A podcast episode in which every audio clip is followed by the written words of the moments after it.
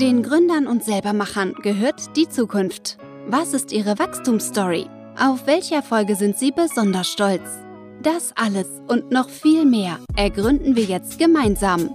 Los geht's mit Gründergrips, der Podcast. Heute zu Gast Max und Nabil von Werdet Nachbarn. Ein Portal, wo man Kauf- und Baugemeinschaften finden kann und wo sich Interessenten auch zusammentun. Wo der Vorteil liegt? Klar im Preis. Der Preis ist deutlich reduziert, als wenn man dieses Projekt alleine angeht. Wie hoch die Differenz ist, erfahrt ihr hier im Podcast.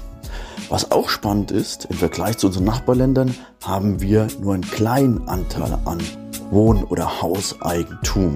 Das wollen die beiden ändern. Wie sie es angehen und warum es jetzt gerade in dieser aktuellen Situation mit Inflation und auch Mangel bei Handwerkern und Rohstoffen ein sinnvoller Weg ist, zu einem vernünftigen Preis über eine Baugemeinschaft, eine eigene Immobilie zu erwerben und zu bauen, das erfahrt ihr jetzt. Natürlich gab es auch einige Hindernisse auf dem Weg und einiges, was man daraus lernen kann. Und insgesamt ein sehr, sehr spannender Podcast, auch mit Insights in den heutigen Immobilienmarkt. Also lasst uns keine Zeit verlieren, auf geht's. Los geht's mit Gründergrips, der Podcast. Servus und herzlich willkommen zum Podcast Gründergrips. Heute ist Max und Nabil zu Gast. Herzlich willkommen und vielen Dank, dass ihr der Einladung gefolgt seid. Wie geht's euch? Sehr gut, sehr gut. Ähm, vielen ja. Dank für die Einladung, Flo, auf jeden Fall. Also es ist eine tolle Chance, äh, dass wir uns hier so ausprobieren können und äh, mit dir hier ähm, heute Abend den Podcast aufnehmen. Ja, auch von meiner Seite. Äh, hi und äh, vielen Dank für die Einladung. Äh, macht natürlich immer Spaß, über das eigene Baby, über das eigene Geschäft zu sprechen und äh, wir freuen uns. Ich bin sehr gespannt und ich freue mich auch über das Thema. Also Immobilien, würde ich jetzt mal groß rausstellen, ist ja eine Sache, wo viele Deutsche drüber nachdenken, wie man das am besten angeht. Und ähm, gerade jetzt auch in der Zeit, wo Inflation kommt, ähm, eigentlich real Negativverzinsung. Und da bin ich mal gespannt, wie du das siehst, das Thema. Und lass uns aber vom Beginn ernst mal loslegen, indem wir unsere drei berühmten einleitenden Fragen klären. Zum ersten, erklär mal so ein bisschen euer Businessmodell. Was macht ihr genau? Ja, wir bauen eine Plattform, die Menschen dabei unterstützt, in sogenannten Bau- und Kaufgemeinschaften äh, gemeinsam Immobilien zu bauen und zu kaufen. Mit dem Vorteil, dass man sich eben in einer Gruppe mehr leisten kann oder die Möglichkeit hat, äh, Projekte umzusetzen, die man alleine nicht umsetzen könnte. Und ähm, ja, so wieder mehr Zugang zum, zu, zu Wohneigentum bekommt oder die Chance bekommt, äh, überhaupt an Wohneigentum zu gelangen. Ja, genau. Und äh, wenn man es einem kleinen Kind erklären müsste, dann würde ich wahrscheinlich sagen, dass wir äh, dafür sorgen, dass du später mit deinen besten Freunden zusammen wohnen kannst. Und äh, wir bauen eben sozusagen den Ort, an dem du dich austauschen und einigen kannst, wie ihr zusammenleben wollt im Grunde genommen. Das ist echt spannend und ich glaube, da haben wir in Deutschland ganz schön Nachholbedarf. Also wenn man jetzt in andere Nachbarländer schaut, wie Italien, das ist eine ganz andere Eigentümerstruktur. Also da haben viel mehr die eigene Immobilie. Und ich glaube, das Thema anzugehen, das führt generell zu einer Verbesserung in der Gesellschaft. Welche anderen Themen seht ihr, die sich dadurch verbessern? Äh, ja, also es ist, es ist tatsächlich genauso wie gerade gesagt hat, Deutschland ist die äh, niedrigste, hat, ist das Land mit der niedrigsten äh, Wohneigentumsquote in Europa und hat gleichzeitig äh, eine der größten Vermögensungleichheiten. Und äh, in einer Studie der Bundesbank ist mal festgehalten worden, dass das tatsächlich an der niedrigen Wohneigentumsquote liegt, dass diese Vermögensungleichheit so hoch ist in Deutschland. Und ähm, das sind halt Themen, denen wir einfach entgegenwirken wollen, damit ähm, ja, unsere Generation und generell alle Menschen ähm, eine Chance haben, ja, an, an ein eigenes Zuhause zu kommen und diese Ungleichheiten etwas mehr auszugleichen. Absolut. Und äh, was man nicht vergessen darf, ist, dass für viele Deutsche, also weiß ich nicht, vielleicht für 80, 90 Prozent äh, der Hauskauf äh, der wichtigste Schritt zum Vermögensaufbau im Grunde genommen im eigenen Balance Sheet ist sozusagen. Ähm, und äh, auch wenn wir da jetzt direkt äh, voll voll ans Eingemachte gehen, aber das sind halt einfach Entwicklungen, ähm, die, die so den Durchschnittsdeutschen enorm treffen. Ne? Wenn man sich die Preisentwicklung von Wohneigentum anguckt und äh, daneben dann äh, die, die Entwicklung vom Leitzins, dann sieht man schnell, dass das quasi parallel läuft, also oder antiproportional, aber ähm, dass je günstiger die Zinsen werden, desto teurer werden die Immobilien und ähm, da entsteht auch ganz schnell ähm, ein künstlicher Unterschied zwischen Preis und Wert. Und ich glaube, den ähm, haben viele in den letzten zwölf Jahren mitgekauft und ähm, waren sich dessen gar nicht so bewusst. Und deswegen ist uns wichtig, dass wir jetzt von Anfang an mit Baugemeinschaften eine Möglichkeit schaffen, dass man äh, auch erheblich schon im Moment des Bauens sparen kann und sich eben einfach einen gewissen Vorsprung auf den Vermögensaufbau ähm, verschaffen kann durch Werdet Nachbarn. Sehr spannend. Okay, lass uns das Thema noch im Nach, also nachher nochmal tief besprechen, was ist echt super spannend. Jetzt noch kurz die dritte Frage. Welches andere Unternehmen empfehlt ihr? Also, oder bewundert ihr und warum? Äh, Nabil, fang du gern an. Ja, ähm, also ich würde, ich habe neulich, das ist im Grunde genommen zufällig, ähm, über Lemon Markets was gehört. Die haben vor kurzem ihre Finanzierungsrunde ähm, abgeschlossen und das ist vielleicht ein Thema, mit dem du, Flo, äh, auch, auch was anfangen kannst. Da geht es um eine API für Trading ähm, und im Grunde genommen ist deren Idee so ein bisschen, dass du deine Trades nicht mehr über Interactive Broker durchführen musst, sondern dir so dein eigenes Programm schreiben kannst, ähm, um deine Strategie umzusetzen und vielleicht irgendwie den besten Zeitpunkt zu finden, um, um dein Produkt zu kaufen. Ähm, und äh, auch wenn ich das hier, also das, ich finde das cool und das ist vielleicht ein bisschen geekig, weil das so an der Schnittstelle zwischen Trading und, und äh, Programmieren ist.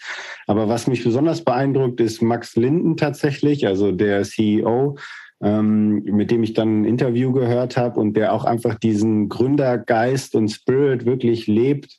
Ähm, und das war total beeindruckend. Deswegen super spannendes Ding und ich glaube, die bauen da was ganz Großes im Moment. Spannend, habe ich noch gar nicht gehört. Schaue ich mir mal an. Max, wie ist es bei dir? Ja, äh, bei mir sind es tatsächlich, also es war sehr schön, über diese Frage mal zu reflektieren, aber bei mir sind es tatsächlich eigentlich äh, zwei, die mich sehr begeistern. Es ist einmal hier direkt bei mir aus dem Umfeld ähm, No Moo, die machen ein veganes Eis. Ähm, und das, was mich dabei sehr beeindruckt, ist ähm, einmal die Gründerin oder Mitgründerin Rebecca, die das gemeinsam mit ihrem Mitgründer halt auf die Beine gestellt hat. Das ist eine sehr, sehr starke Persönlichkeit. Ähm, und die haben in sehr, sehr kurzer Zeit eigentlich ein wirklich tolles Startup auf die Beine gestellt und ein schönes Produkt. Und ähm, die ähm, ja, sind sehr scrappy, würde ich mal sagen. Also die ähm, kämpfen sich sehr gut durch und ähm, erzielen tolle Erfolge und sind immer bereit, neue Wege zu gehen. Jetzt gerade haben die eine, eine Crowdlending-Kampagne gemacht. Ähm, und das sind wirklich Sachen, die, ja, die sind wegweisend auch, finde ich, hier im Kölner Ökosystem, was Startups angeht, zumindest mal in meiner Gründergeneration, sage ich mal. Und das andere ist äh, definitiv Nordwolle Rügen von Marco Schiel. Das ist der Typ mit dem, äh, mit dem äh, Chai Latte in einem Coworking Space in Berlin. Leider kennen ihn irgendwie alle nur dafür, aber das Produkt, was er da halt mhm. hat, ist total toll. Und was er da macht, nämlich, dass er sagt, ich gehe jetzt aufs Land hier, ähm, nehme hier einen, einen alten Stall, mache da eine Produktion rein, baue ein Produkt, was ähm, eigentlich fast ausschließlich in Deutschland produziert wird und ähm, vertreibe was wirklich Hochwertiges, was auch wirklich toll ist ähm, und bricht damit mit vielen ähm, ja, Traditionen oder ähm, bricht dabei mit vielen äh, Dingen, die im Markt normalerweise geschehen, dass man alles billiger machen sollte und am besten äh, Produktion externalisieren. Das ähm, beeindruckt mich sehr und der Typ geht auch einfach forsch voran und macht einfach mal und das mag ich. Das sind echt gute Gedanken, ja. Vielen Dank dafür. Und lass uns nochmal auf eure Idee zurückkommen. Wie ist die Idee eigentlich entstanden? Wie habt ihr die Lücke erkannt? Max, das ist doch äh, eine Frage für dich eigentlich. Hm. Also angefangen hat das bei mir mit einem, das war ein Artikel äh, im Spiegel und den gibt es auch immer noch online. Das ähm, hieß äh, Baugemeinschaft Irsinn hoch drei. Und da wurde von einer Baugemeinschaft in Hamburg berichtet. Die haben, glaube ich, 75 Wohnungen gebaut äh, im Hamburger Hafen. Äh, total tolles Projekt. Die haben jetzt auf dem Dach Bienenstöcke. Ähm, äh, also wirklich ein tolles Projekt. Aber die haben halt erzählt, wie die sich organisiert haben. Und da wurde halt gesagt, die haben dreimal pro Woche Arbeitsgruppen gehabt, die sich dann abends treffen mussten über Jahre hinweg und äh, die Kommunikation irgendwie über E-Mails und ähm, dann ging es darum, die Gruppe, Gruppe zu finden, das Konzept aufzustellen, dieses Projekt umzusetzen und wie schwierig das war. Und da habe ich mir das alles durchgelesen und dachte so, erstmal mega, mega geil, was die da auf die Beine gestellt haben. Dann stand auch im Artikel, also ein, ein Bauträger hat auf der anderen Straßenseite, nagel mich jetzt nicht fest, aber ich glaube, direkt auf der anderen Straßenseite für 6.500 Euro den Quadratmeter Wohnung gebaut und die haben fünf Meter daneben für 4.500 Euro in einem höheren Standard gebaut. Einfach nur, weil die den Bauträger nicht mitfinanzieren mussten.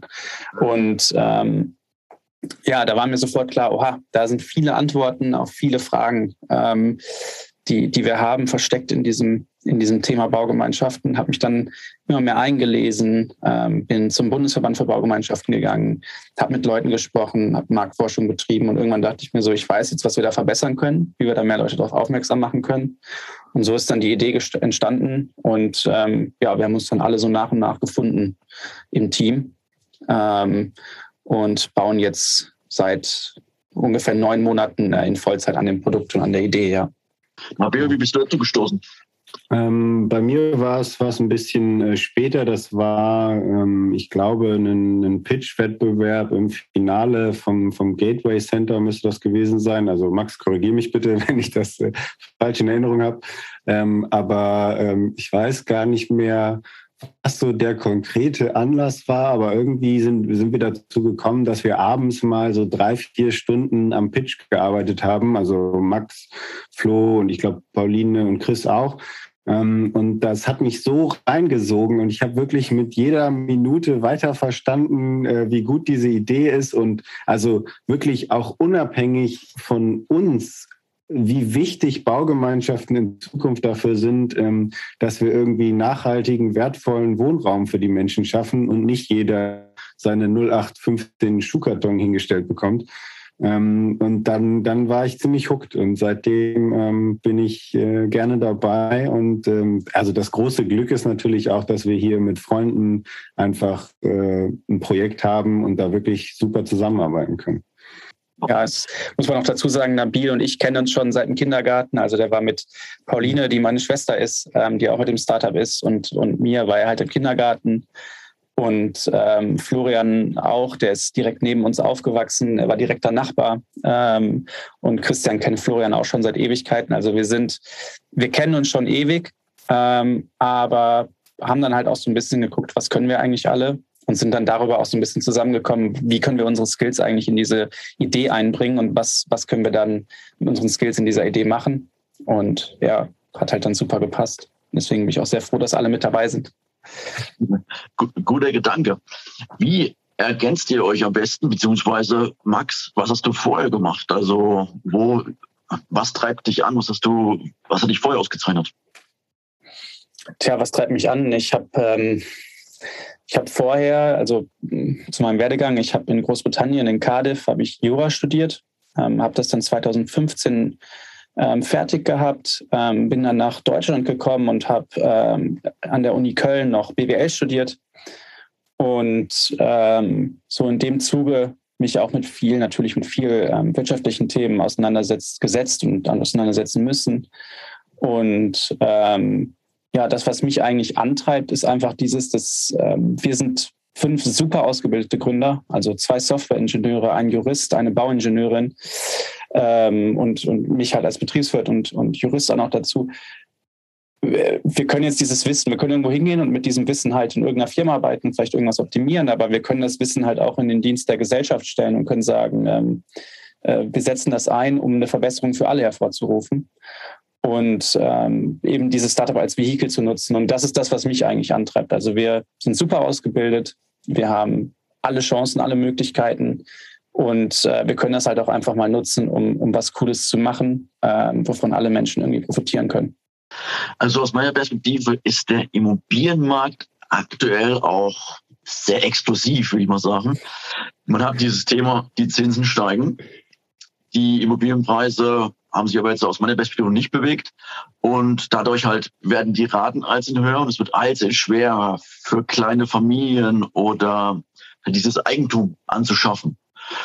Und da ist ja eure Idee eigentlich eine interessante Schnittstelle, eine Lösung, wo ich dann sage, okay, ich mache es in Gemeinschaft und dadurch sinkt der Preis für alle und dadurch bin ich halt auch interessanter gegenüber Handwerkern, weil dieses Thema Handwerker, die sind ja auch nicht mehr verfügbar wie vielleicht früher, beziehungsweise die sind, ist der Preis auch explodiert. Ähm, das ist schon ganz spannend. Habt ihr eine Vorstellung in, also wie günstig es Vergleich zu anderen Bauten werden kann? Also gibt es da schon ja. Studien? Ja, absolut. Also äh, es gibt da tatsächlich sehr verlässliche äh, Rechnungen auch vom Bundesverband für Baugemeinschaften. Also das haben wir uns jetzt nicht an den Haaren herbeigezogen, sondern das ist, sind wirklich Erfahrungswerte. Ähm, und die sagen immer so, dass es so um die 25 Prozent Ersparnis sind. Und ähm, das setzt sich aus ganz vielen Faktoren zusammen. Und du hast da schon äh, einige wichtige genannt. Einerseits sind das natürlich auch kleine äh, Ökonomien, die skalieren. Also wenn ich ein größeres Projekt baue, ist es halt für den Handwerker günstiger.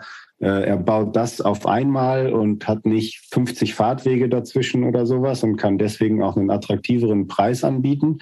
Ähm, aber da spielen auch so Sachen rein, wie dass der Investor zum Beispiel ja einmal Grunderwerbsteuer zahlt, wenn er das Grundstück kauft und du selber aber nochmal Grunderwerbsteuer zahlst, ähm, wenn du das, die Wohnung oder von mir aus auch das Grundstück dann wieder vom Investor kaufst. Ähm, und äh, also ich persönlich glaube, und Max, da musst du vielleicht noch ein bisschen anekdotischen Beweis dazu liefern, dass diese 25 Prozent tatsächlich konservativ gerechnet sind. Also wir haben schon Beispiele gesehen, da war das viel drastischer. Ähm, vielleicht äh, magst du da, du noch berichten? Ja, äh, ja, also diese 25 Prozent, genau. Also ein, ein, Riesenteil ist auch einfach die Marge von Bauträgern. Ähm, denn die haben ähm, dies, wenn man die fragt, werden die das natürlich nicht zugeben. Die werden immer sagen, nein, wir verdienen ja nicht so viel dran und das ist alles ganz schlimm für uns. Und äh, Tatsache ist aber, dass die auch mal 20, 30 Prozent mitnehmen. Das heißt, äh, wenn die da zehn Häuser auf ein freies Feld stellen, dann äh, kannst du ganz genau zugucken, die ersten acht werden zum Vollpreis verkauft und das neunte und zehnte, da sagen sie, naja, können wir auch ein bisschen runtergehen, Hauptsache weg. Ähm, dann ist die Zwischenfinanzierung nicht so teuer und ähm, das, daran sieht man, dass die so eine Marge von um die 20 Prozent mindestens haben, äh, bestimmt auch mal mehr. Was die Ersparnispotenziale aber insgesamt angeht, ähm, es gibt Projekte in Tübingen, da stand ich äh, erst letztes Jahr im Oktober wieder da haben wir eine Stadtführung bekommen, da vom Bundesverband für Baugemeinschaften sind darum gegangen, haben mit Projekten gesprochen da hat links der Bauträger gebaut und rechts die Baugemeinschaften, die waren einfach 50 Prozent günstiger. Und links der Bauträger hat Zweifachverglasung gemacht und rechts die Baugemeinschaft Dreifachverglasung. Und ähm, es ist halt, es kommt immer drauf an, ähm, also in großen Städten gerade, ähm, da ist das Ersparnispotenzial mit Sicherheit nochmal höher als vielleicht auf dem Land. Ähm, und dann kommt es auch ein bisschen drauf an, äh, welche Wohnung hast du. Also es gibt in Berlin ein Projekt, da haben Rücken an Rücken hat eine, eine Baugemeinschaft, die ist die linke Seite der, des, des, äh, dieses Mehrfamilienhaus entwickelt und ein Bauträger die rechte Seite. Und ähm, auch da waren die Penthouse-Wohnungen oben ähm, äh, 50 Prozent günstiger in der Baugemeinschaft, weil natürlich der, der Bauträger an der Penthouse-Wohnung mehr verdienen kann, weil das ein exklusiveres Objekt ist. Das heißt, mhm. in seiner Kalkulation hat er an den, unten an den Wohnungen weniger verdient als an denen oben. Ähm, also da ist eine ganze Menge Potenzial und du musst halt auch immer einrechnen, wenn ich äh, 25 Prozent spare, heißt das, ich muss 25 Prozent weniger Kredit aufnehmen. Das heißt, wenn ich, sagen wir mal, 100.000 Euro spare, äh, die ich nicht mehr finanzieren muss, dann bedeutet das auf die gesamte Finanzierungsdauer, dass ich ungefähr 200.000 Euro gespart habe. Weil wenn ich abzahlen muss plus die Zinsen zahlen muss auf diese 100.000 Euro noch, auf sagen wir mal 30 Jahre, verdoppelt ja. sich das ungefähr, vielleicht sogar mehr.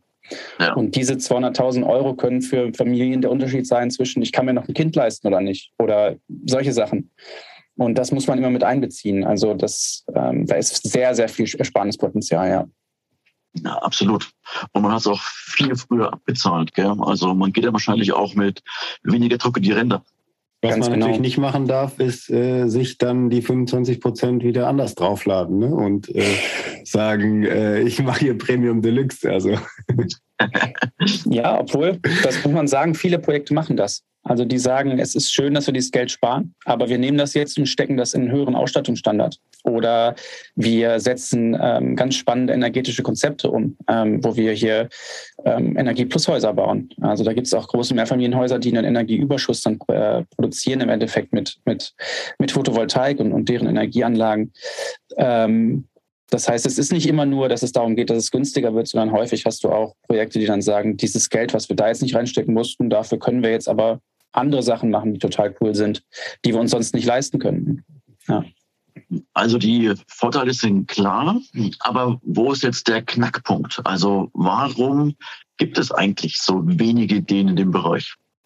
Hm, also ich, ich würde sagen, es ist tatsächlich im Moment noch ein relativer Pain, was zu finden. Also ähm, nicht nur ist es so, dass es verhältnismäßig schwierig, also schwieriger ist, an so ein geeignetes Grundstück zu kommen. Also wir sehen das schon als, als Nadelöhr. Ähm, wobei man sagen muss, dass immer mehr Kommunen und auch größere Städte, Gott sei Dank, äh, mittlerweile dazu übergehen, ähm, bestimmten Prozentsatz an den neu ausgegebenen Neubauflächen für Baugruppen zu reservieren. Ähm, und das ist natürlich eine unterliegende Tendenz, die super wichtig dafür ist, ähm, dass diese Idee weiter wächst, also die Idee von, von Baugruppen weiter wächst. Ähm, und also einerseits ist, ist die Grundstückseite ein Problem und andererseits ist tatsächlich, also meine ich auch ein Thema, dass du Schwierigkeiten hast, jemanden zu finden, der ähm, mit dir zusammen bauen will, einfach weil das Konzept nicht so bekannt ist. Ne? Also ähm, mhm. Max, ähm, wir haben ja auch äh, Freunde in Australien zum Beispiel und da ist das wirklich so, die sind 20, 22 oder 24 von mir aus, kommen aus der Uni und sagen, komm, wir bauen hier zu fünft äh, was hin und wir wohnen da einfach zusammen. Also so diese sorry, diese Mentalität zum in der Gemeinschaft bauen ist einfach eine ganz andere. Und deswegen ist es, glaube ich, schwierig, ähm, jemanden zu finden. Und das ist auch einer der Hauptpunkte, die wir ändern können und wollen. Also, dass es einfach einfacher wird, auch in Gemeinschaften zu bauen. Ja, das ist sehr, sehr, sehr gut zusammengefasst. Also es ist so, dass die das, äh, um auf die Städte nochmal zurückzukommen, also in Hamburg werden beispielsweise 20 Prozent der kommunalen Bauflächen ausschließlich mit Baugemeinschaften bebaut. In Frankfurt sind es 15 Prozent. In Tübingen ist es so, die haben einen eigenen Baubürgermeister, die haben ganze Stadtviertel in Baugemeinschaften entwickelt. In Berlin gibt es gerade ungefähr so 100 Projekte, die, die, die live sind. Aber ähm, das Problem ist, das merkt man sehr, wenn man in der Szene unterwegs ist, ähm, die Leute, die da aktiv sind, sind 55 plus. Und für die, für die es aber eigentlich super relevant wäre, das sind Leute ab Anfang 30. Die wissen davon aber nichts. Die wissen nicht, was ist eine Baugemeinschaft, wie geht das, äh, wie mache ich das. Und interessant ist halt auch, dass äh, unser jetziger Bundeskanzler zu der Zeit, wo er Oberbürgermeister war in, in Hamburg, hat er eben diese Vergabequote eingeführt. Und ähm, man merkt auch, dass ähm, jetzt im Zuge dieses neuen Bauministeriums, dass Entschlüsse gefasst werden, die ganz klar darauf abzielen, dass diese Projekte äh, in Zukunft gefördert werden. Also dass ein kommunales Vorkaufsrecht wieder gesetzlich festgeschrieben wird beispielsweise. Das heißt, eine Kommune kann hingehen und kann sagen, wir, wir sichern uns ein Vorkaufsrecht oder haben ein Vorkaufsrecht auf Grundstücke oder Immobilien und vergeben die dann äh, ans beste Konzept und nicht an den mit dem meisten Geld. Und das sind halt nun mal häufig dann Baugemeinschaften, weil die einen gesellschaftlichen Mehrwert auch sehr häufig liefern und äh, die Konzepte ausstellen können, die ein Bauträger halt gar nicht machen kann. Und es ist auch schon in, in Frankfurt beispielsweise passiert, dass ein, ein Investor ähm, nur die Möglichkeit bekommen hat, ein Areal zu entwickeln, ähm, weil er gesagt hat, ich gebe hier Baugemeinschaften Platz. Und das wird auch mit Sicherheit in Zukunft mehr passieren. Das heißt, auch die Investoren müssen ein bisschen gucken, wie sorgen wir dafür, dass eben die Menschen eine Mitgestaltungsmöglichkeit bekommen hier bei dem Wohnraum. Ne? Und ähm, ja, der, der unterliegende Trend ist ganz klar. Ähm, das Problem ist einfach, dass viele junge Menschen nicht wissen, was eine Baugemeinschaft ist und mhm. dann auch nicht wissen, wie es geht. Und das sind die, die Probleme, die muss man lösen. Das ist das, was wir halt angehen müssen. Denke ich auch. Aber dann im Prozess, wie kriege ich es hin, diese ganzen, sagen wir mal, unterschiedlichen Interessen dann auf eine rote Linie zu bringen? Weil das ist halt wahrscheinlich auch ganz schön herausfordernd. Ja, äh, genau. Also das ist auch eines der größten Probleme.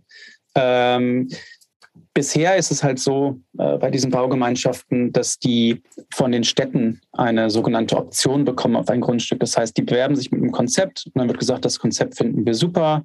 Äh, ihr bekommt jetzt 18 Monate Zeit, um die Gruppe zu gründen, ein Konzept aufzustellen, eine Finanzierung, ein Architekturbüro zu suchen.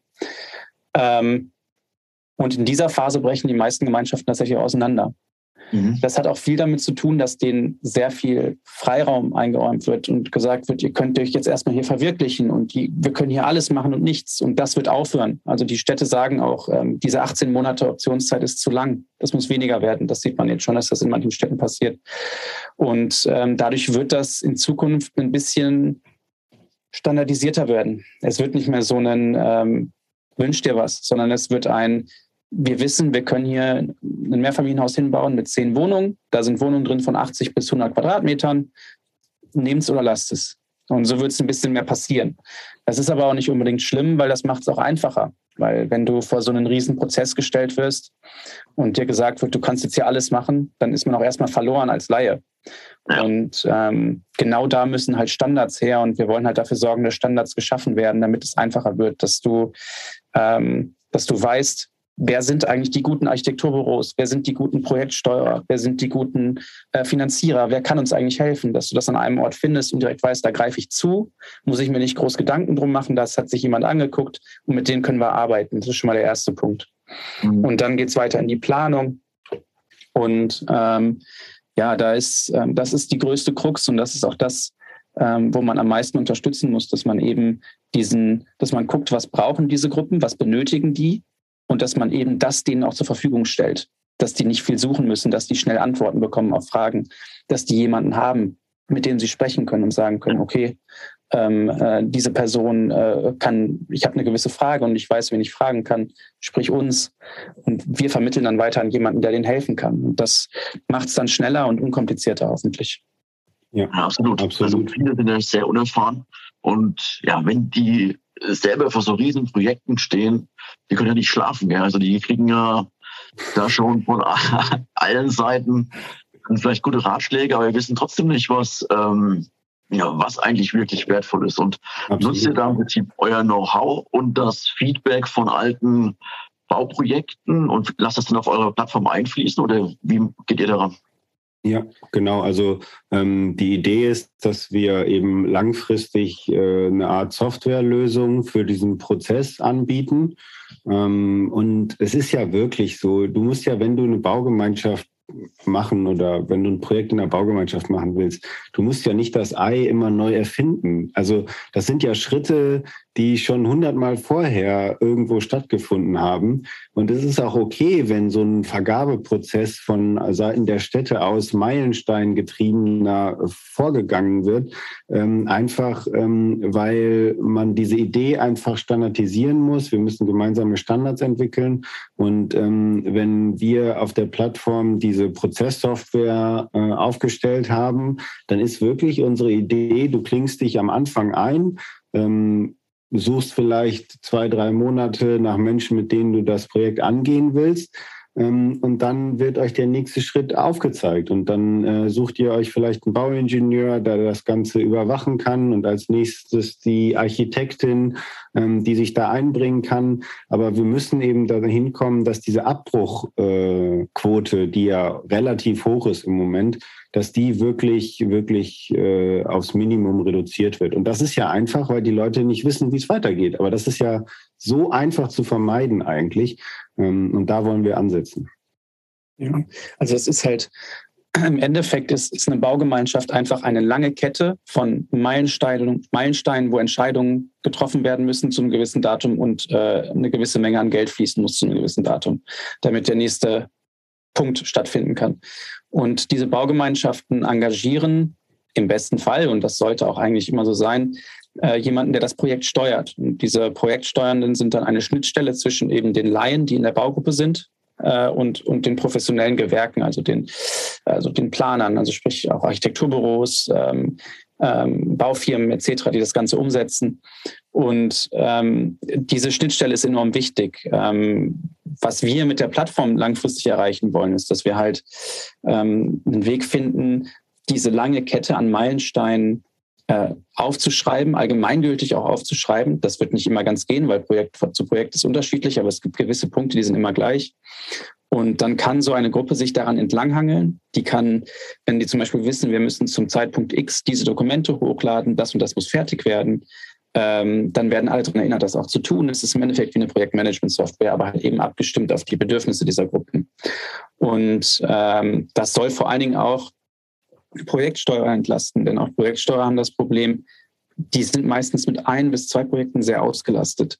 Und dann ist das Problem, das ist kein geschützter Begriff oder kein geschützter Beruf. Das kann im Endeffekt jeder machen.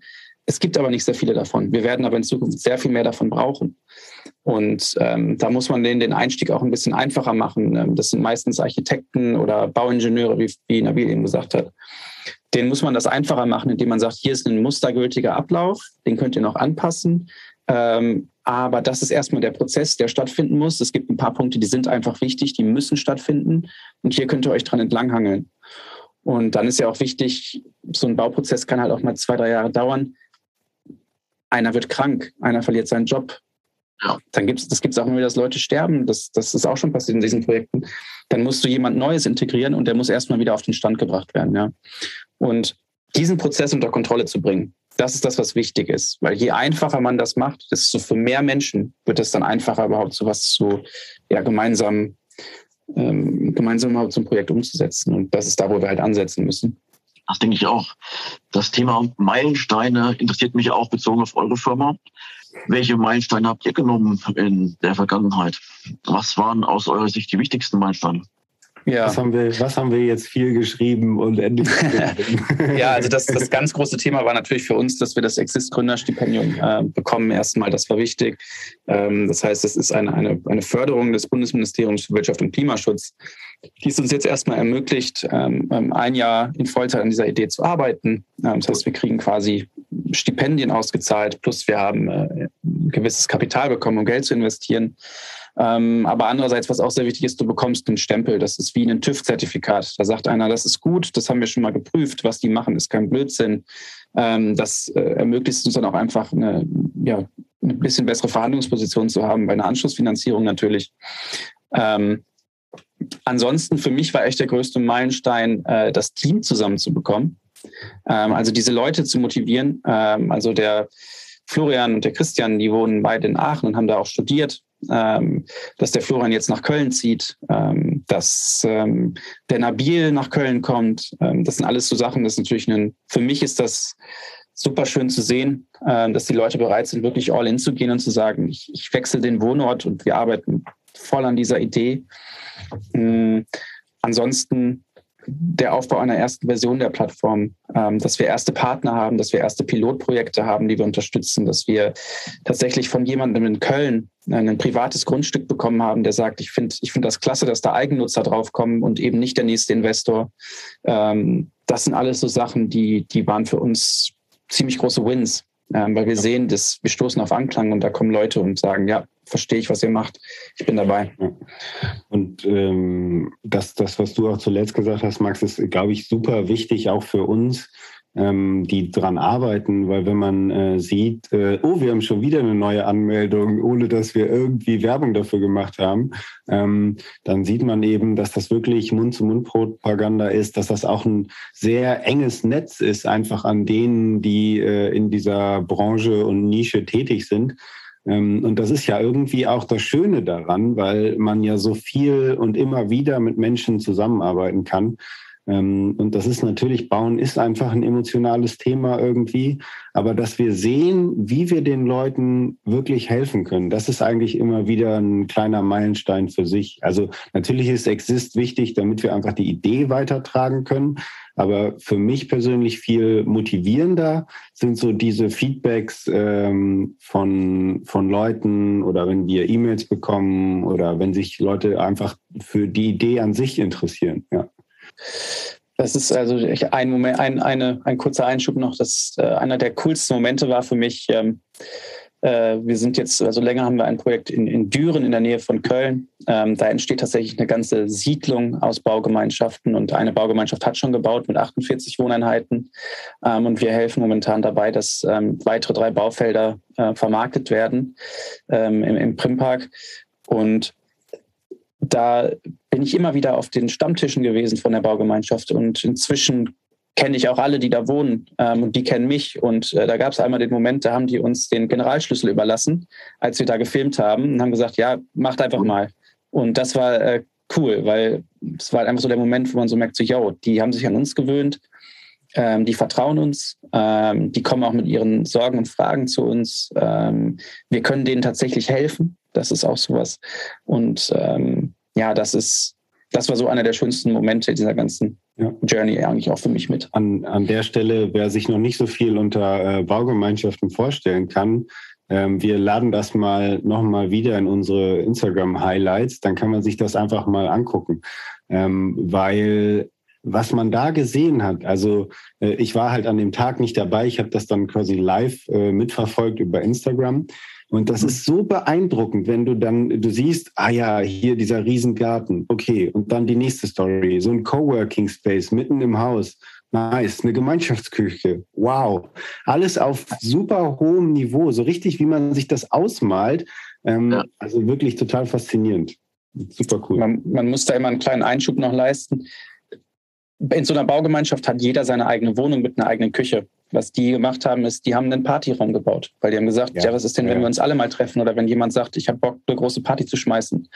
Oder die haben einen, einen Toberaum gebaut für Kinder, ähm, wo man auch Yoga machen kann. Dann haben die sich einen, einen Waschcafé gebaut, wo Waschmaschinen und Trockner stehen, falls man das nicht in der eigenen Wohnung haben möchte. Die haben zwei Kitas direkt im Haus, dass die Kinder, die da von, von den Familien, die da wohnen, dass die direkt in eine Kita können im Haus, dass das nicht weit ist. Die haben, wie gesagt, den Coworking Space. Die haben einen Proberaum für Musiker, wo Klavier, Schlagzeug drin gespielt werden kann. Also die haben eine Gästewohnung, äh, die bauen einen Schwimmteich, die bauen sich eine Sauna. Also die können sich halt so viel leisten, dadurch, dass sie halt gemeinsam ihr Geld zusammenlegen und agieren. Ähm, das sind halt Wohnkonzepte, die gibt es so eigentlich nur in Amerika in diesen, ja. in diesen äh, Gated Communities. Und in Deutschland schaffst du das halt. Und die haben auch noch, glaube ich, die haben für 2800 Euro den Quadratmeter gebaut. Das ist halt, also es ist halt jenseits von Gut und Böse. Also es ist halt die, die Macht, die hinter diesen Baugemeinschaften steht. Ähm, das ist halt, ja, enorm. Da stimme ich dir zu. Lass uns nochmal zu dem Förderprojekt kommen. Das war bestimmt auch ein längerer Prozess. Wie lief der Prozess und was habt ihr gelernt? Du meinst es Exist, oder? Genau, Exist, ja. Ja. Uff, äh, der Prozess war lang und hart. Ähm, wir wurden schon während des Studiums von der Uni Köln unterstützt. Ähm, und im letzten Sommer hat tatsächlich Nabil sehr viel schon geschrieben an dem Antrag auch, hat er erste Impulse gegeben, hat, hat viele Teile geschrieben. Ähm, und letztes Jahr im September war es tatsächlich so, dass wir gesagt haben, wir müssen das Ding jetzt mal vernünftig schreiben, müssen es jetzt mal anfangen. Und dann haben wir alle gemeinsam eigentlich an diesem Antrag geschrieben. Das war ein Prozess von ungefähr drei Monaten mit allen, ähm, mit allen Revisions. Also eigentliche Schreiben waren vielleicht so vier bis sechs Wochen, aber dann kommen halt immer wieder neue Versionen. Äh, dann kommt nochmal Feedback. Wir hatten hier tolles, äh, äh, tolle Unterstützung auch vom Gateway ähm, der Uni Köln. An dieser Stelle Grüße gehen raus. Ähm, haben ein tolles Büro gestellt bekommen von denen und ähm, tolle Mentoren und Coaches. Und ähm, ja, das war so der, der Schreibprozess. Man muss sich sehr viel mit seiner Idee auseinandersetzen. Ähm, da ist auch die Frage gestellt worden, wie verdient man Geld damit? Ähm, was ist innovativ an eurem Projekt? Was zeichnet euch aus? Ähm, wie sieht die Finanzplanung aus für die nächsten drei Jahre? Ähm, wie sieht eure Projektplanung aus? Von wem werdet ihr unterstützt? Also wir haben auch einen Beirat aufgebaut im Zuge dieses ganzen Planens ähm, aus, aus Professoren und Professorinnen, aus, aus ähm, tollen Leuten, ähm, die uns unterstützen.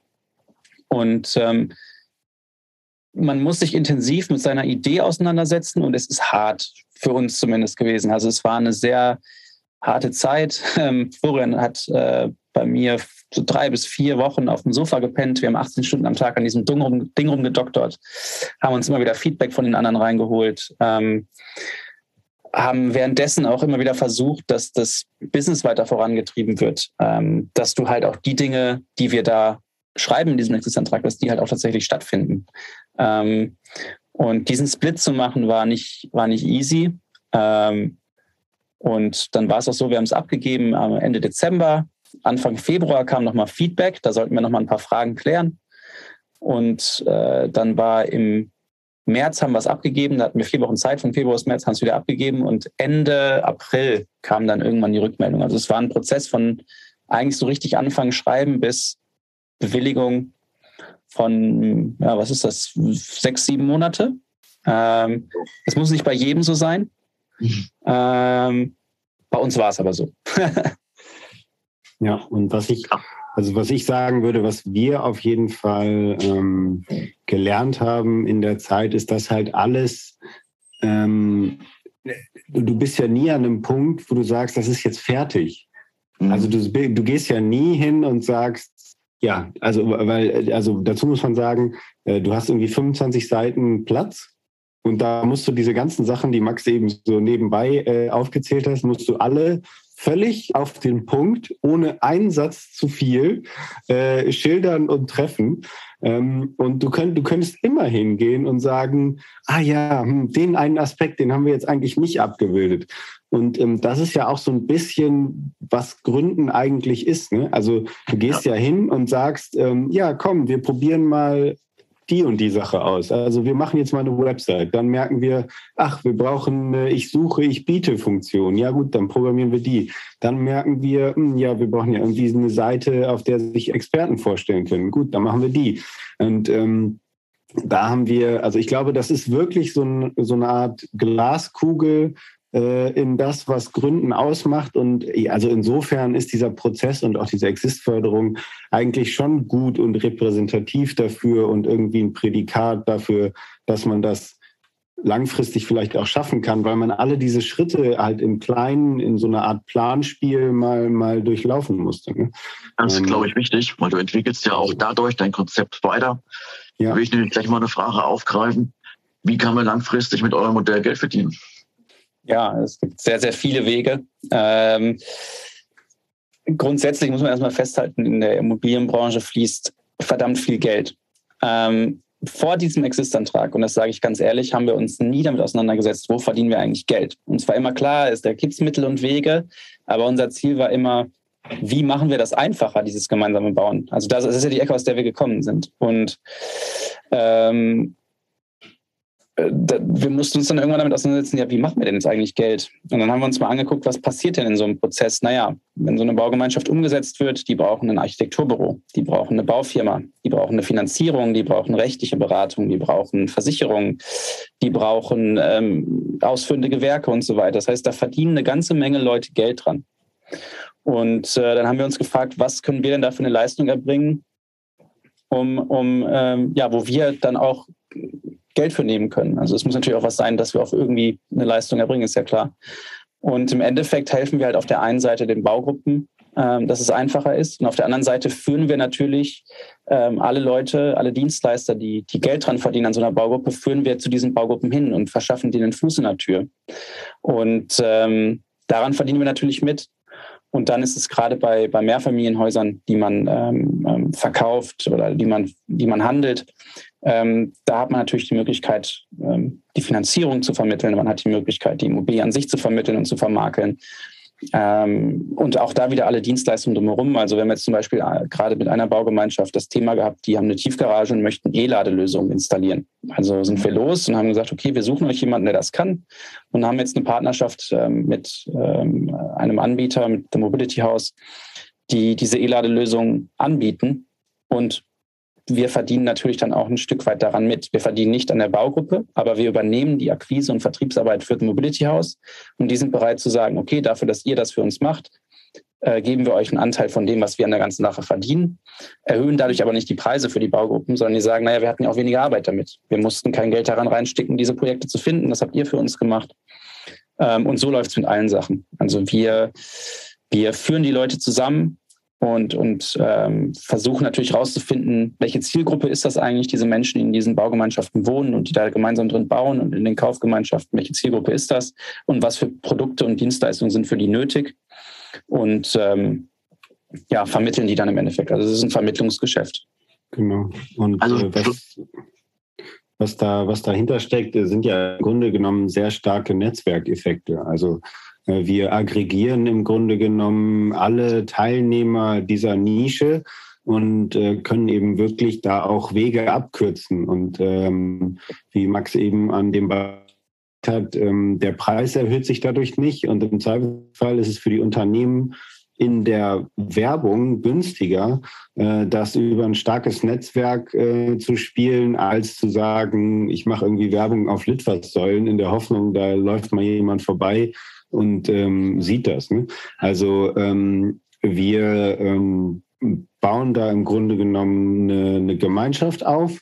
Und äh, das Glück ist, dass wir diese Gemeinschaft eben aufrechterhalten können, dadurch, ähm, dass Unternehmen äh, in, in, in diese Gemeinschaft äh, ihre Dienstleistungen anbieten und so weiter.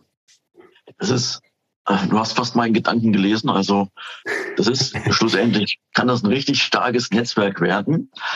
Und wenn man aber jetzt vergleicht mit anderen Plattformen, die hatten am Anfang immer dieses Henne-Ei-Problem. Also erst derjenige, der sucht und derjenige, der findet, find, also derjenige, der ein Grundstück hat, die zusammenzubringen, dann noch mit entsprechender Unterstützung mit Architekten, Bauingenieur. Wie wollt ihr das lösen oder habt ihr das schon gelöst, dieses Henne-Ei-Problem? Wer kommt zuerst?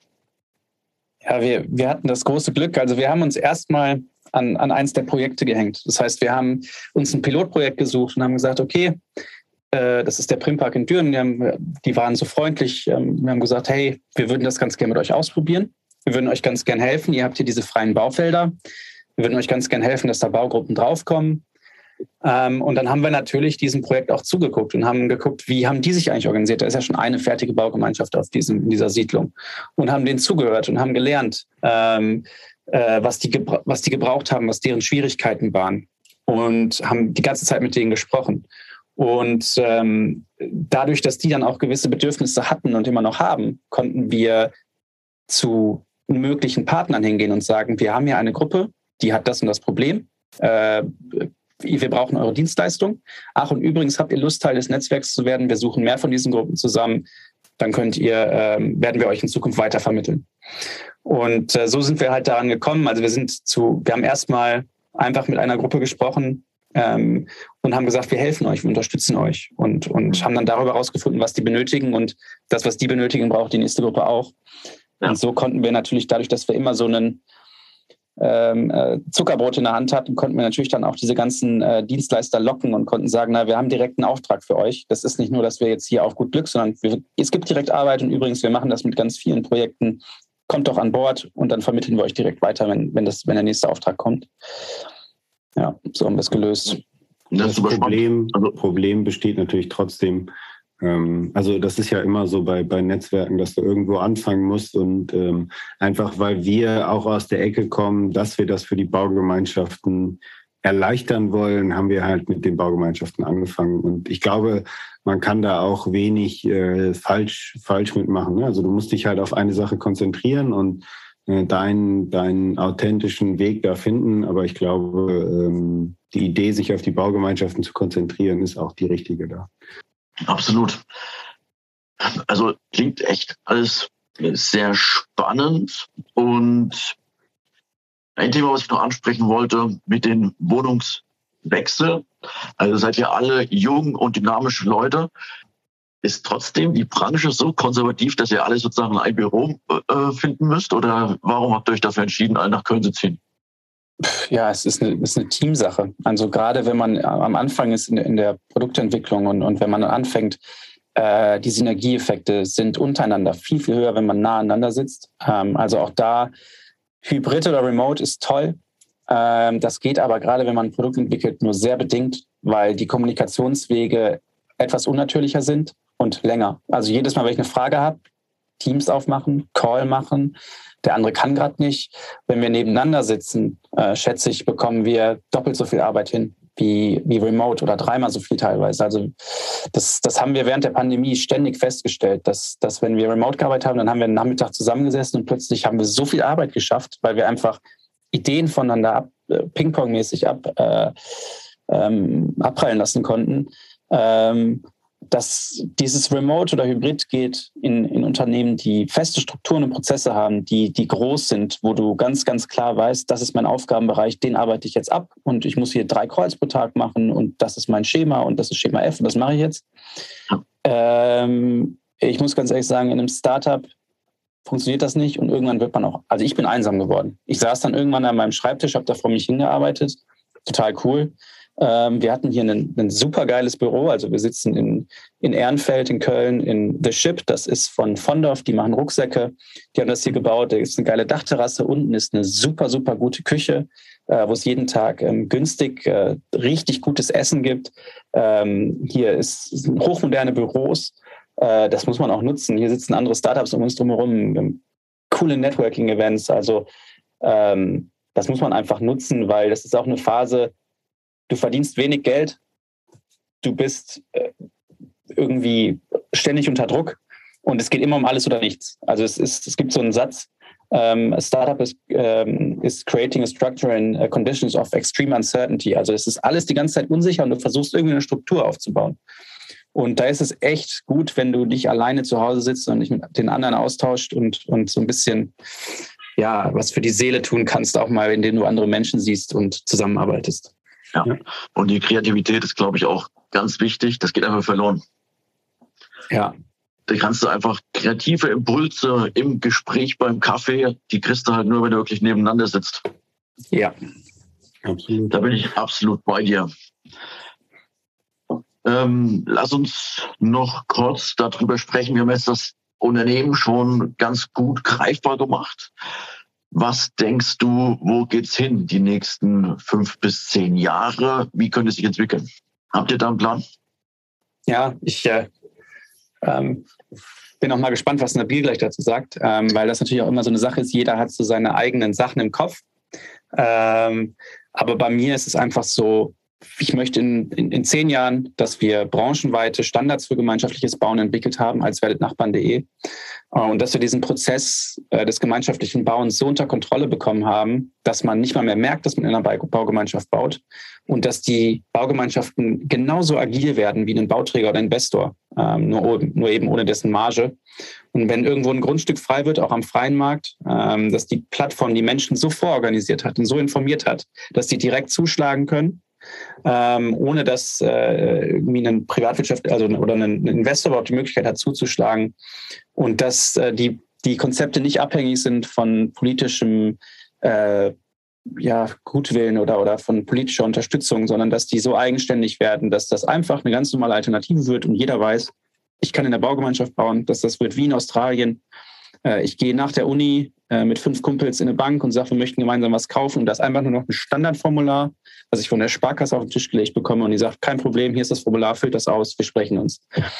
Das wäre mein Ziel. Cooles Ziel. Ähm, und ähm, also was ich mir oder wo, wo, so, wo ich so ein bisschen hingesponnen habe, es ist im Moment so, ähm, dass so sechs Prozent vom, vom Immobilienmarkt oder den Neubauten in Deutschland ungefähr äh, werden in irgendeiner Art von Gruppe abgebildet. Also das zählt auch alle genossenschaftlichen äh, Bauten mit rein und so weiter. Also das ist eine sehr breite Definition, aber geschenkt. Also sagen wir mal so sechs Prozent. Ähm, und das ist, glaube ich, eine Gruppe, die im Moment noch ganz, ganz stark äh, fragmentiert, überall verteilt, irgendwie, weiß, sei, sei es in der Zeitung sich findet oder sonst was. Ähm, und eine wirklich harte Zeit hat, dieses Projekt durchzusetzen. Ja. Ähm, und ähm, ich, also ich habe größten Respekt vor allen, die das bis jetzt hier so gemacht haben und ohne Software, ohne alles. Also wenn ich mir vorstelle, dass das irgendwie Ende der 60er Jahre äh, aufgekommen ist, die Idee, und ähm, dass man sich da dann irgendwie zusammengefunden hat und, und das durchgezogen hat. Ähm, und dann jetzt sehe, dass da eigentlich nicht viel passiert ist in den letzten 50 Jahren oder so, ähm, dann äh, ist mein Ziel eigentlich, dass wir diese sechs Prozent erreichen und wirklich irgendwie auf die Plattform kriegen und es denen einfacher machen. Also das muss nicht so hart sein. Und ähm, da, da glaube ich, müssen wir hin. Echt starkes Vorhaben. Und also was ich spannend finde, ist da auch so ein bisschen diese Preisentwicklung von den Grundstücken. Ich habe jetzt selber ein Beispiel. Ich ähm, habe mich so ein bisschen umgehört nach Grundstücken. Ein Besitzer ist auf mich zugekommen, hat gesagt, okay, das Grundstück ist ganz fein. Du kannst es kaufen für ähm, 54.000 war das ungefähr. Und dann habe ich wahrscheinlich irgendwie zwei Tage zu, zu lang nachgedacht. Da war ein Makler dran und der hat es dann für 95 reingesetzt. Da dachte ich mir, Alter, wie viel Gier ist denn in diesem Markt drinne? Also war irgendwie für mich eine wahnsinnige Erfahrung und muss ich auch sagen, schlussendlich habe ich keinen Bock mehr auf dieses Grundstück. Also das ist irgendwie, mir ist diese Geschäftspraktiken Praktiken sind mir auch einfach nicht, ähm, nicht wohlgesonnen. Das mag ich einfach nicht. Aber ist das üblich? Also, dass das, obwohl ich dachte, es ist echt ein fairer Preis, vielleicht auch ein bisschen teurer, der Makler einfach fast das Doppelte dafür verlangt. Also das ist, das ist sicherlich ein extremes Beispiel. Ähm, aber was, was ich meine, das ist ja so ein bisschen, was wir auch anfangs so kurz angerissen haben. Ne? Ähm, aber diese inflationäre äh, Wirkung von diesem extrem vielen billigen Geld hat, also das sind ganz wilde Zustände. Und äh, wenn du jetzt nicht gerade irgendwie mit Gutachter gekauft hast und zu deinem Verkäufer hingegangen bist und gesagt hast, ja, also ich würde hier gern erstmal zwei Wochen lang jemanden drüber jagen, der jeden Stein umdreht und dann wissen wir, was das Ding genau wert ist und das zahle ich dann auch, dann kannst du dir sicher sein, dass du eigentlich Überwert bezahlt hast. Ne? Und ähm, diese äh, Diskrepanz ist ja äh, dir, Flo, als äh, Value-Investor äh, besonders äh, lieb, kann man vielleicht sagen. Ähm, aber das ist eben äh, für die meisten echt einfach gefährlich und äh, man kann das vielleicht sogar als Margin of Doom bezeichnen. Also ähm, das ist wirklich ein, ein ganz gefährliches Stück. Ähm, ich will gar nicht sagen, dass die Leute sich mit Absicht daran bereichern. Ne? Ich glaube einfach, dass dieser extrem ähm, flüssige Markt dazu führt, dass du halt einfach nicht in der Position bist zu sagen, ich will mir das einen Tag lang überlegen. Weil direkt ist der Nächste, der bei seiner Hausbank quasi keine Zinsen zahlt, also glaubt, keine Zinsen zu zahlen, aber dann irgendwann kommt die Refinanzierung. Ähm, und äh, der ist aber gewillt, das zu kaufen, weil dem ist das egal oder äh, der äh, guckt vielleicht auch nicht, äh, wie, wie er das zu Ende finanziert oder sowas. Und das ist ähm, tatsächlich eine Folge dieser Niedrigzinspolitik, die, glaube ich, auch einfach glatt übersehen wurde, dass, was das halt mit so einem Immobilienmarkt auch macht, weil seit 2008 haben wir eine Steigung von fast 60 Prozent in den Preisen ähm, und du kannst mir nicht erzählen, dass irgendwie hier die Steine und der Beton äh, 60 Prozent mehr wert sind in der Zeit. Also wo soll das herkommen? Ne? Ja. Ja, es ist halt, also was, was, was ich sehr interessant finde an diesem Markt ist, und das ist auch was, was ich, was in letzter Zeit verstanden habe, ich habe mal eine Doku geguckt im NDR und da ging es um eine Familie, die ähm, etwas außerhalb von Hamburg eine, eine, ein Eigenheim kaufen wollte. Und da war er Ingenieur und sie war ähm, Kinderärztin. Also definitiv äh, überdurchschnittliches Verdienst, also wahrscheinlich vierfaches Verdienst hatten die in der Familie. Und ähm, die haben am Ende eine Immobilie gekauft, die mussten sie so finanzieren, äh, dass sie bis zum 67. Lebensjahr alle beide voll arbeiten mussten. Und also da wird mal einer krank, äh, das sind mal Ausfallzeiten, man trennt sich. Das, es passieren halt Dinge im Leben. Und das Problem ist, die Menschen gehen zur Bank und die Bank sagt, finanzieren wir. Und diese Menschen setzen das gleich mit, dann kann ich es mir ja leisten. Und äh, das ist halt dieses, ja, die Leute haben vielleicht 2015, 16, 17, 18 Immobilien gekauft, hatten dann 10 bis vielleicht 15 Jahre Zinsbindung und in 10 bis 15 Jahren ähm, sind wir aber an einem ganz anderen Punkt wirtschaftlich. Ähm, wir, wir merken es jetzt schon, wir hatten jetzt eine erste große Welle der Inflation. Ich, ich hoffe, dass das jetzt die erste Welle war und dass es jetzt ein bisschen ab, abschwächt wieder. Ich glaube, es wird jetzt nochmal etwas weniger, zumindest die Zuwachsraten. Aber wir werden die nächsten zehn Jahre rollende Inflation haben. Wir werden kontinuierlich immer mal wieder eine Welle haben von Inflation mit Abstand von ein bis drei Jahren oder so. Und das wird sich auf das Zinsniveau auswirken. In Amerika kostet das jetzt wieder ähm, für eine 30-jährige ähm, Immobilienfinanzierung musst du wieder 5% Zinsen zahlen. Und das ist natürlich, wenn du, wenn du mit, mit einem Prozent rechnest und dann ähm, zahlst du, keine Ahnung, lass es jetzt mal beispielhaft 500 Euro im Monat sein ähm, oder 200 Euro für die Zinsen und dann bist du in, in äh, plötzlich äh, in zehn Jahren dann an dem Punkt, wo du plötzlich das Fünffache zahlst. Oder vielleicht, wenn du Pech mhm. hast, sind es dann zehn Prozent. das Zehnfache. Also es ist katastrophal wird das für manche Menschen, glaube ich. Und ähm, umso wichtiger ist es, die, die Baukosten niedrig zu halten ähm, und, und eben in, in einer Baugemeinschaft zu bauen, damit du weniger Geld aufnehmen musst ähm, und damit du weniger finanzieren musst. Weil wenn die Zinsen teurer sind und du musst mehr finanzieren, wird es auch insgesamt natürlich teurer. Ne? Also ich glaube auch, da wird in der Vergangenheit am Setup schon Fehler gemacht. Also klar, man hat jetzt niedrige Zinsen, man muss die mindestens 10 bis 15 Jahre sichern. Das ist, glaube ich, ein guter Zustand, aber man muss auch tilgen. Wenn die Tilgungsrate trotzdem sehr gering gewählt wurde, dann stehe ich nur vom, mit einem fetten Kredit da und muss das ganz anders refinanzieren. Da kann es einige, einige wirklich ja, schwer wehtun. Ja, ja, absolut. Und ähm, so. lasst uns hoffen, dass wir da falsch liegen. Ne? Also ja. lasst uns hoffen, dass das uns nicht um die Ohren fliegt. Ähm, aber ähm, so die reinen Fakten und Zahlen, ähm, man, man kann einfach jetzt im dritten Jahr oder im zweiten Jahr von so genickbrechender Inflation nicht, nicht mehr lange sagen, ach, wir lassen die Leitzinsen so niedrig. Das geht nicht. Und ja. ähm, das wird kommen. Also ich hoffe, wir liegen falsch, aber das ist, ist absolut fatal. Ja, ja und die Bauzinsen sind ja auch schon schön gestiegen. Ja, die, ja, die Bauzinsen sind auch in Deutschland wieder enorm gestiegen, genau. Es, es, es, ähm, es wird sich auch mittelfristig auf die Preise der Immobilien wieder auswirken. Ähm, das, das wird auch nicht ausbleiben. Also wie gesagt, ich hoffe wirklich, wir liegen damit falsch ähm, und es kommt alles nicht so und es löst sich alles wieder, aber das, darauf stehen die Zeichen halt leider nicht. Ähm, und es kann halt sehr gut sein, dass wir in eine sehr vergleichbare Zeit kommen wie in den 1970er Jahren. Wir hatten halt jetzt einfach auch 40 Jahre, also seit Anfang der 1980er Jahre ist das Geld einfach kontinuierlich von Jahr zu Jahr günstiger geworden. Und wir sind am absoluten Boden angekommen. Wir hatten jahrelang 0 Prozent äh, Leitzinsen und das geht halt nicht mehr. Also es, ist, es sind einfach Exzesse haben stattgefunden, die, die jetzt bereinigt werden. Und ähm, umso wichtiger ist halt auch da das Problem für unsere Generation, ähm, wir, konnten, wir waren noch nicht an dem Punkt, wo wir von den niedrigen Zinsen profitieren konnten und, und uns was kaufen konnten. Und jetzt sind wir an dem Punkt, ähm, wo, wo die Zinsen steigen. Und jetzt können wir uns immer noch nichts leisten, weil jetzt die andere Seite der Finanzierung teurer wird.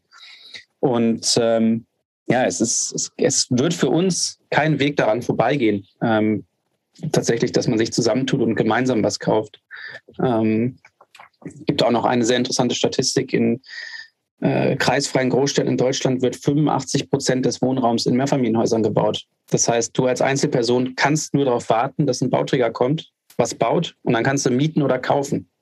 Ähm, das heißt, es sei denn, du tust dich mit anderen zusammen, du, du, hast gar keinen Zugriff mehr auf den Markt. Und das ist halt, ja, das was das die Problematik, die, die sich entwickelt. Ja. Okay, dann lass uns mal zu einem positiveren Szenario kommen und über das Thema Erfolg sprechen. Wie würdet ihr Erfolg definieren? Also wenn man im Prinzip weiter die Gedankengänge implementiert und eine größere Rate an Gemeinschaftsbauten findet? Ähm, also für, für mich, glaube ich, bedeutet irgendwie Erfolg für uns, äh, dass wir eine Menge zufriedener Nutzer äh, auf der Plattform haben. Also ich glaube, wenn man da nach Kennziffern äh, schaut, dann sind so Sachen wie Wachstum an aktiven Nutzern, organisches Wachstum, ähm, irgendwie auch die Rate derjenigen, die wiederkommen und, und quasi dauerhaft unsere Plattform nutzen. Das sind alles Indikatoren dafür, dass die Leute zufrieden sind. Ähm, und ich habe äh, heute tatsächlich noch gehört, ähm, dass quasi in Japan äh, viele Aktiengesellschaften im Grunde genommen nicht den Shareholder oder den Anteilseigner im Fokus haben, wie das die Amerikaner haben, sondern zuerst an den Kunden denken, dann an die Mitarbeiter und ganz zum Schluss an den Shareholder. Ähm, und das äh, fand ich einen ziemlich inspirierenden äh, Gedanken, weil ich glaube, ähm, dass das eine Form von Unternehmertum ist, die einfach auch der Verantwortung für die Gesellschaft gerecht wird. Also für mich ist Erfolg eine Menge zufriedener Nutzer. Ja, absolut. Das äh, würde ich auch so unterschreiben. Und für mich wäre der größte Erfolg tatsächlich irgendwie eines Tages neben einem Projekt zu stehen, das von uns initiiert wurde, wo die Leute sich über unsere Plattform gefunden haben und unsere Partner benutzt haben, um das Projekt umzusetzen und einziehen und dass da Menschen dabei sind, die sich normalerweise das Wohneigentum nicht hätten leisten können, sondern die ähm, hätten mieten müssen weiterhin, ähm, Mieten ist jetzt nicht per se schlecht. Ähm, viele Projekte machen das auch so, dass die ähm, dadurch, dass die günstiger bauen, ähm, äh, günstigere Mieten aufrufen können und sich dann Mieter suchen und sagen, wir, wir können hier Sozialwohnungsbau betreiben, aber trotzdem auf sehr hohem Standard. Ähm, aber dass man einfach dabei zusieht, wie diese Menschen einziehen und zufrieden sind und wir denen dabei helfen konnten, das wäre für mich der größte Erfolg, ja. Sehr schön. Du hast jetzt BWL studiert, Max. Welche Kennzahlen schaust du dir noch an? Hast du irgendwie einen Liquidations-, also Liquiditätsplan, den du regelmäßig verfolgst oder was schaust du dir an aktuell in der Steuerung des Unternehmens? Also für mich ist sehr, sehr wichtig momentan, da habe ich auch heute wieder noch lange äh, ähm, drüber gesprochen mit einem anderen, ähm, von, mit einem anderen Startup hier bei uns im Büro. Ähm, die wichtigsten Metriken sind für uns momentan, dass wir Projekte auf die Plattform bekommen, um denen helfen zu können und dass wir unser Expertennetzwerk ausweiten. Äh, auf, bei aller, natürlich bei all den idealistischen Zielen, die wir haben, wir müssen natürlich auch beweisen, dass das Ganze finanziell funktioniert. Ähm, und unser Ziel ist es halt auch im, im, ersten Jahr einen substanziellen Umsatz hinzubekommen, was wir hauptsächlich eben über unser, über unser Expertennetzwerk hinbekommen. Und für die ist halt interessant, wie viele Projekte sind da. Das heißt, wie viel Arbeit kann da rein theoretisch für mich entstehen. Und das sind die zwei Sachen, die wir jetzt momentan pushen müssen, dass wir die, die Projekte äh, auf die Plattform bekommen. Da gibt es, es gibt so viele Projekte. Ähm, also es ist auf jeden Fall nur noch eine Sache, das abzuarbeiten. Es ist keine Sache, äh, Projekte aufzudecken. Also es gibt genug Projekte, die Hilfe brauchen. Und auf der anderen Seite, ähm, was sehr, sehr schön ist zu sehen, die, die Experten ähm, kommen auch teilweise von sich zu uns und empfehlen uns weiter an andere in ihrem Netzwerk. Also das hatte ich jetzt schon mehrmals, dass Leute, die bei uns im Netzwerk dazugekommen sind, dazugekommen sind, weil die ähm, äh, äh, eine Empfehlung bekommen haben von jemand anderes. Ähm, und das ist für mich das, was am wichtigsten ist äh, momentan. Ähm, und dann natürlich geht es darum, äh, auf dem Rücken dieser Dinge auch nicht nur den Projekten zu helfen, sondern natürlich auch, dass Nutzer auf die Plattform kommen und sich informieren. Und ähm, das, das ist auch wichtig für uns. Ähm, sich anmelden, die Projekte angucken und vielleicht sich sogar entscheiden, bei einem Projekt mitzumachen. Also ähm, Erst letztens hat sich ein, ein, Pärchen aus Münster angemeldet und einen Gesuch hinterlassen und hat gesagt, wir würden gerne in der Baugemeinschaft in Münster bauen. Und da gibt es momentan drei Stück. Das heißt, da sind wir jetzt auch stark dran, dass wir da vielleicht mal eine erste Vermittlung stattfinden lassen, dass ein, ein, ein Pärchen da mitmachen kann. Dieses ähm, Bausystem ist ja eigentlich sehr regional. Macht es für euch Sinn, auch regional halt Werbung zu schalten oder wie geht ihr da vor? Ja, was die Werbung angeht, ähm, Momentan sind wir noch etwas unter dem Radar, was das angeht. Äh, wir machen jetzt also natürlich ähm, Podcasting, wir machen Social Media etc., solche Sachen. Ähm, mit der Werbung, das wird meiner Meinung nach sollte es regional basiert sein. Also du kannst von Bundesland zu Bundesland gehen einmal. Äh, die, die ähm, die Zustände, oder nicht die Zustände, aber die Rahmenbedingungen sind in jedem Bundesland ein bisschen anders. Also in NRW, wie gesagt, ähm, entwickelt sich gerade. Hessen ist da schon sehr weit voraus. Dann wieder Hamburg ist schon Lichtjahre voraus. Dann hast du Baden-Württemberg, was ähm, so auf dem Niveau Hamburg auch ist. Das heißt, man sollte da schon regional Werbung machen, vor allen Dingen auch, weil wir dafür sorgen möchten, dass ähm, regionale Partner da sind. Das heißt also, dass regionale Handwerker, regionale Architekturbüros, regionale Baufirmen die Projekte dann auch vor Ort umsetzen. Das ist nicht nur dass wir die Region stärken wollen, sondern es geht auch darum, das ist ein sehr partizipativer und interaktiver Prozess, so eine Baugruppe. Und es ist, äh, es bringt dir nichts, wenn ein Projektsteuer irgendwo in Hamburg sitzt und dreimal die Woche einen Zoom-Call macht, sondern der muss die Möglichkeit haben, zum Projekt zu kommen, mit den Leuten zu sprechen und wirklich zu wissen, wie geht es den Menschen gerade, was passiert da gerade, wo muss ich gegensteuern. Und ähm, äh, es gibt da glücklicherweise in den meisten Städten und Regionen schon Netzwerke, ähm, an die wir uns ähm, ja, anhängen können die wir nutzen können, die auch sehr empfänglich sind uns gegenüber, glücklicherweise. In, in Hessen gibt es in Frankfurt ähm, äh, eine Zentrale dafür, in München gibt es die äh, Mitbauzentrale, in, in Stuttgart gibt es was, in Hamburg gibt es die Agentur für Baugemeinschaften. Also das ist, das sind so die, die Kanäle, die wir nutzen und es ist eher weniger Werbung machen und mehr in die Netzwerke reingehen und den Leuten zeigen, was wir machen. Ähm, und eine kritische Masse aufbauen und dann kann man es gut bewerben und kann dann auch tatsächlich den Leuten, die sich anmelden, etwas bieten. Das ist, glaube ich, absolut der richtige Weg. Jetzt habe ich noch eine spannende Frage. So eine Art, wünscht ihr was, wenn jetzt Ressourcen eigentlich keine Rolle spielen wollten? Wo, was würdet ihr dann anbieten mit eurer Firma? Also wenn man wirklich denken kann, hey, Geld spielt keine Rolle, Personal spielt keine Rolle, welches Thema würdet ihr abarbeiten? Also ähm, ich habe vor, ich weiß gar nicht, drei, vier Tagen äh, mal zu Maxi gesagt, gib mir ein bisschen Geld und ich baue uns eine Finanzierungsabteilung auf. ähm, weil ich glaube, dass äh, ähm, da den Tag gelegt wird und ähm, dass viele Häuslebauer im Grunde darunter ja, leiden kann man vielleicht nicht sagen, aber äh, dass dieser ganze Prozess einfach transparenter, fairer ähm, und einfacher äh, gestaltet werden kann.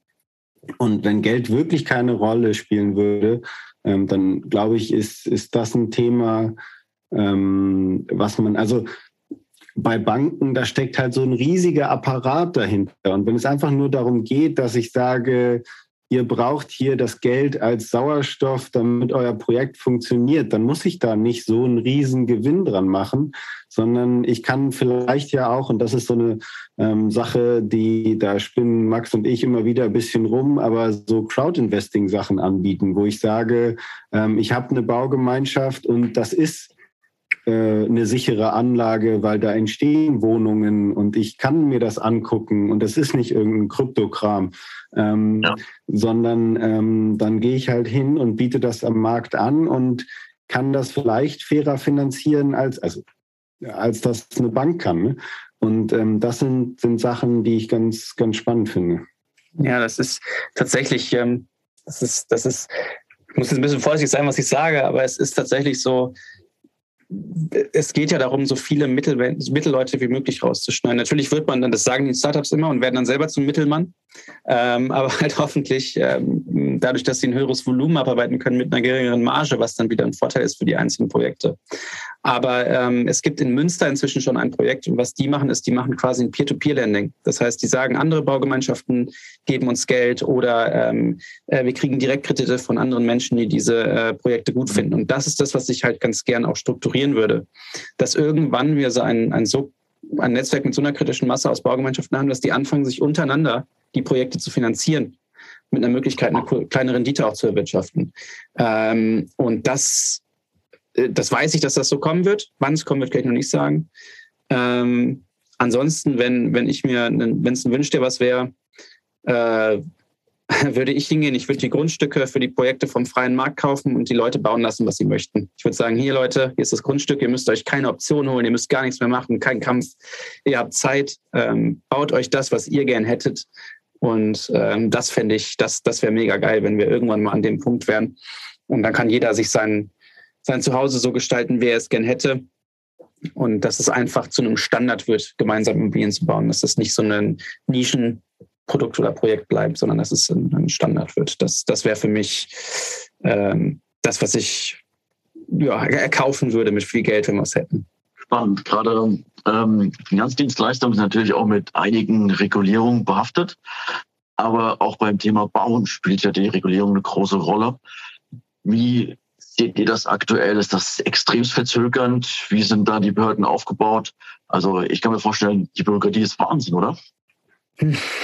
Ja, es ist auch da wieder regional abhängig. Also es gibt ähm, beispielsweise in Köln, ähm, so sehr ich die Stadt auch liebe, ähm, ist die Verwaltung total überfordert ähm, und äh, die ist auch nicht, äh, es gibt nicht genügend Planer, es gibt, ähm, die haben nicht genügend äh, Ingenieure in der, in der Stadtverwaltung. Es ist einfach so, dass die nicht hinterherkommen, Flächen auszuweisen. Ähm, Baugenehmigungen brauchen ewig. Das ist ein Riesenproblem. Ähm, und dann ist es einfach so, die, die Gruppen müssen sich natürlich mit der Regulierung, die da ist, auseinandersetzen, was natürlich auch das Ganze wieder nochmal komplizierter macht. Ähm, und die bekommen natürlich Hilfe. Ähm, es geht nur mit rechtlicher Beratung ähm, oder, oder mit eben mit Hilfe des, des Projektsteuerers oder der Projektsteuerin. Ähm, aber ja, die Regulierungsfrage ist, ist, ist ein großes Thema in Deutschland. Also wir sind überreguliert, was Bauen angeht auch was den Standard angeht, ähm, ähm, den wir bauen. Also wir bauen ja auf einem Standard hier in Deutschland, der ist so enorm hoch, das ist toll, ähm, was, was wir hier machen, aber irgend, die Leute müssen sich halt auch leisten können. Ähm, und äh, da ist auch wieder, jetzt äh, reite ich das Pferd natürlich wirklich äh, gen Horizont, aber gemeinsam bauen ermöglicht dann einfach den höheren Standard, weil du Geld sparst und dann kannst du halt Standards viel einfacher erfüllen. für deine eigene Wohnung. Ähm, als Einzelperson ist es so schwierig, ähm, wenn dann davon geredet wird, dass möglicherweise eine Pflicht in, dazu kommt, dass Photovoltaik aufs Dach muss oder dass eine Wärmepumpe Pflicht wird oder solche Sachen. Das wird so teuer.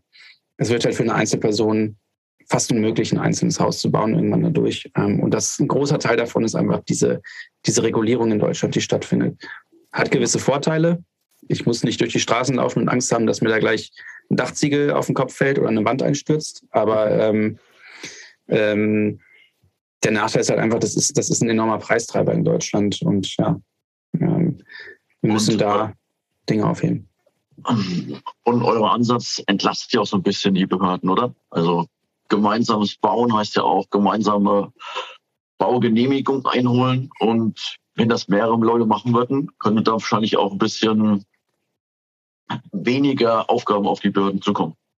Ja, absolut. Also gerade wenn wir hingehen und ähm, wirklich so eine Art äh, Standard entwickeln könnten, ne? also das, was wir jetzt ja schon ein paar Mal angesprochen haben, aber wenn wir hinkommen zu dieser Meilenstein-orientierten Vergabe, ähm, die es ja, also wie ich ja weiß, auch in anderen Bereichen äh, wirklich gibt und die da völlig Standard ist. Da wird gesagt, so in drei Monaten passiert das, in drei Monaten passiert das, sonst wird hier die Genehmigung aufgehoben. Ähm, und äh, interessanterweise überall da, wo das wichtig ist, also was weiß ich, wenn du jetzt einen riesen Windpark irgendwo baust, dann wird das genau so gemacht. Dann, dann, dann wird das mit so einem Meilensteinsystem gemacht und wenn du nicht, wenn du das nicht einhältst, dann fliegst du raus und irgendwer anders kommt da rein. Ähm, und überall da, wo es wichtig wird, äh, ist diese, diese Meilenstein-orientierte Vergabe. Aber ähm, das ist halt auch Zukunftsmusik. Aber da müssen wir hinkommen. Wir müssen diese Standards entwickeln, auf jeden Fall. Ja, es ist auch ein sehr, sehr wichtiger Punkt, den, den Nabil gerade nochmal anges angesprochen hat, denn das, also im Endeffekt nennt man das Konzeptvergabeverfahren. Also, dass, dass die Grundstücke ans beste Konzept nicht an den Höchstbieten gegeben werden, haben wir eben schon mal drüber gesprochen. Aber das Problem ist, die Städte müssen in der Verwaltung auch fest Leute einstellen, die das organisieren. Und das ist für, für, die, für die Verwaltung oder für die Finanzen eben der Kommunen Städte, das ist sehr, sehr teuer, wenn du ähm, Leute fest einstellen muss, so, so, so traurig das klingt. Und so eine Stadt wie Hamburg kann sich das leisten. Ähm, so eine Stadt wie Stuttgart oder München oder, oder Tübingen hat einen eigenen Baubürgermeister, die, die leisten sich das. Köln zum Beispiel hat sich bis jetzt noch nicht geleistet. Die haben noch nicht den Weg gefunden zu sagen, wir haben genug Geld, um so eine Koordinationsstelle für solche Baugemeinschaften einzurichten. Und auch da, ähm, jetzt gehen wir sehr tief rein, aber das ist auch für uns als Plattform irgendwann der Anspruch, eben zu diesen mittelgroßen und kleineren Städten hinzugehen und zu sagen, ihr müsst diese Koordinationsstelle nicht schaffen. Ihr könnt die Plattform ja. nutzen, ja. nutzt uns, ähm, anstatt dass ihr hier, wir sind günstiger als, als eine Festanstellung von einer Person, die das für euch macht. Mal ganz abgesehen davon, man findet so viele Stadtplaner und so viele Leute gibt es davon nicht, die das können, ähm, wenn das alle machen würden. Und dann könnte man uns als Plattform nutzen und sagen, wir haben alles, wir haben die gesamte Struktur Ihr müsst nur sagen, wo und was ihr haben möchtet und welche Grundstücke es gibt und dann könnt ihr das mit uns machen. Ähm, man muss dabei aufpassen, dass wir unabhängig bleiben, dass man, ähm, dass man äh, natürlich dann nicht hingeht und sagt, äh, dass man sich einen Vorteil erarbeitet, weil die Stadt einem dann vertraut und, und das, das darf nicht passieren. Aber zum Beispiel in Mainz ist das passiert. Da sind aus der Szene der Baugemeinschaften drei Akteure hingegangen. Ein, ein, ein Architekt, ähm, ein Finanzierungsberater und eine Projektsteuerin und die haben da innerhalb von fünf Jahren haben die da zig Projekte angestoßen. Die haben, von der, die haben zur Stadt gesagt, wir helfen euch dabei, wir stoßen das für euch an. Und in Mainz gibt es jetzt viele tolle Projekte, die auf diese Art und Weise entstanden sind. Und mit so einer Plattform ist es natürlich einfach, aber wenn du einmal die Struktur hast, kannst du davon von Ort zu Ort zu Ort gehen und ähm, kannst das anbieten und kannst den Städten eben helfen, und sagen, ihr könnt diese Konzepte für euch nutzen und wir machen das einfacher für euch. Ist weite Zukunftsmusik, aber es ist eine Richtung, ja, die gegangen werden muss, um, um generell dafür zu sorgen, dass mehr gemeinschaftlich gebaut wird. Stimme ich dir zu. Jetzt würde ich gerne noch mal allgemein aufs Gründertum schauen und euch einfach mal die Frage stellen, ihr habt jetzt schon einen recht erfolgreichen Weg hinter euch. Hattet ihr Vorbilder oder Mentoren, die euch begleitet haben? Ähm, ja, äh, also wer, wer das bei mir auch ganz viel ähm, quasi wieder angestoßen hat, so, so ein bisschen mitten im Studium, äh, war tatsächlich äh, Monisch Fabrei. Äh, die, der Name sagte ja auch was. Und ähm, ja. das war in der Zeit, da habe ich also studiert und keine Ahnung, jeden Tag, was weiß ich, 40, 60 äh, Seiten gelesen, irgendwie über Jura. Und aber ich hatte trotzdem das Gefühl, ich sterbe dumm. So. Und dann habe ich eben ganz viele äh, Sachbücher gelesen oder gehört nebenbei. Irgendwie ist mir dann äh, Dando Investor vor die Flinte gekommen. Und äh, das hat so richtig so einen Funken in mir ausgelöst. Ähm, und ähm, dadurch dann eben nochmal so diesen, diesen Geist wieder, wieder geweckt. Ähm, und dann tatsächlich auch, und äh, Maxi kennt die gut, aber eine von uns befreundete Familie, also ohne dass wir da irgendwelche äh, Namen nennen müssen, aber die haben im Grunde genommen Mittelstandsunternehmen. Ähm, und äh, die zeigen immer wieder, wie im Herzen dieser Rolle als äh, Unternehmer einfach der Mensch steht. Also sei es die Mitarbeiter oder die Kunden. Ähm, und ich finde das wirklich beeindruckend, wie bescheiden und verantwortungsvoll die mit ihrer Rolle umgehen. Und ähm, das sind auf jeden Fall große, große Vorbilder für mich oder für uns wahrscheinlich auch. Spannend. Dann noch eine kurze Zwischenfrage. Was hat dich am Paprei am meisten fasziniert? Ähm, ich fand, äh, fand sehr gut, dass er so dieses äh, äh, Heads I win, Tails I don't lose much, äh, dieses Mindset, äh, dass man einfach auch Sachen mal probiert. Ja? Also äh, wenn ich doch hingehe und sage, ich bin jung, ich äh, von mir aus habe irgendwie was einigermaßen ordentliches studiert und ich kann mich doch jetzt mal drei, vier Jahre ausprobieren. Und äh, ja, wenn es nicht funktioniert, gut, dann habe ich eine Menge Erfahrung gehabt. Aber ähm, die, dieses, dieses Verlieren oder eben ähm, dass ein Startup auch nicht funktionieren kann. Also ich meine, da müssen wir uns ja nichts vormachen. Das ist einfach in einem von zehn Fällen ist ein Startup nur erfolgreich.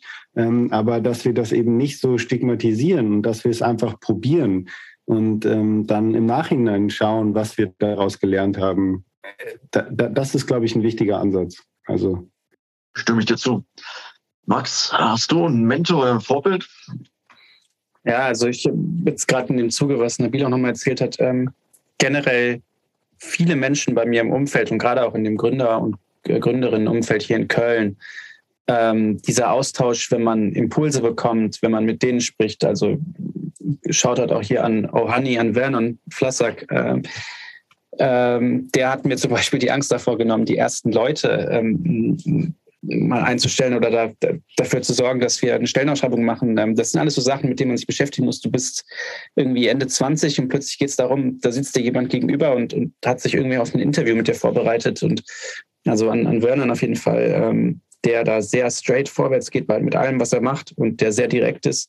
Dann von Nordwolle Rügen wieder, Markus Scheel, definitiv. Also das ist ähm, einfach, weil der auch sein Startup einfach als oder sein, seine Firma als Vehikel benutzt, um einfach mal so ein paar Dinge richtig zu stellen, um zu sagen, ich, ähm, ich möchte jetzt hier das äh, pommersche Landschaft nehmen und äh, möchte jetzt aus der Wolle, die eigentlich nicht nutzbar ist, möchte ich jetzt ein Produkt machen, was wirklich klasse ist, ähm, was in Deutschland hergestellt wird, wo eigentlich jeder sagt, das ist alles nicht machbar und das geht alles nicht und er macht es trotzdem.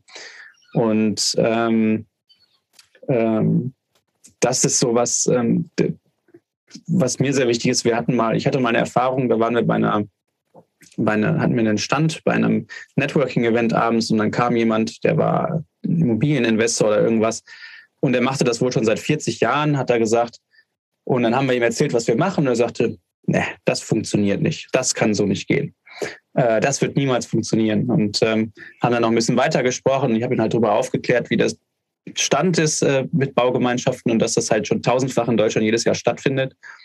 Ähm, und dass man halt, das ist das, was mir wichtig ist, dass, dass wir, das ist auch immer eine, eine gewisse eine Generationensache, dass unsere Generation auch mal hingeht und sagt, so Leute, wir haben jetzt hier gewisse Probleme, in die Hände spucken und wir, irgendwer muss es ja mal angehen. Und, und das ist auch das, was ich bei Marco Scheele mal zum Beispiel so, so cool finde. Er sagt halt, Leute, wir müssen es halt angehen. Irgendwer muss sich die Hände halt auch mal schmutzig machen, sagt er so schön. Ähm, und und ähm, das ist genau das, was, was mich beeindruckt und was mich bei ihm auch beeindruckt. Ähm, ansonsten definitiv auch meine Eltern, ähm, die das irgendwie nie so wirklich hinterfragt haben, äh, die immer gesagt haben, ja, ja, das ist super, mach das mal und naja, ist halt Risiko, aber egal.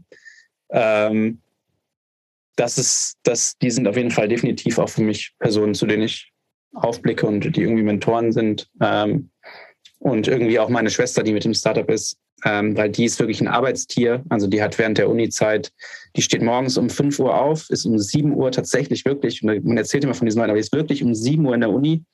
Oder die hat in der Bauleitung gearbeitet, auch während des Studiums. Dann war die teilweise um 6.30 Uhr auf der Baustelle morgens und ist dann nachmittags um 17.30 Uhr hat die noch mit aufgeräumt und ist dann erst um abends 19 Uhr wieder da gewesen. Ähm, so hart arbeiten könnte ich nicht, glaube ich.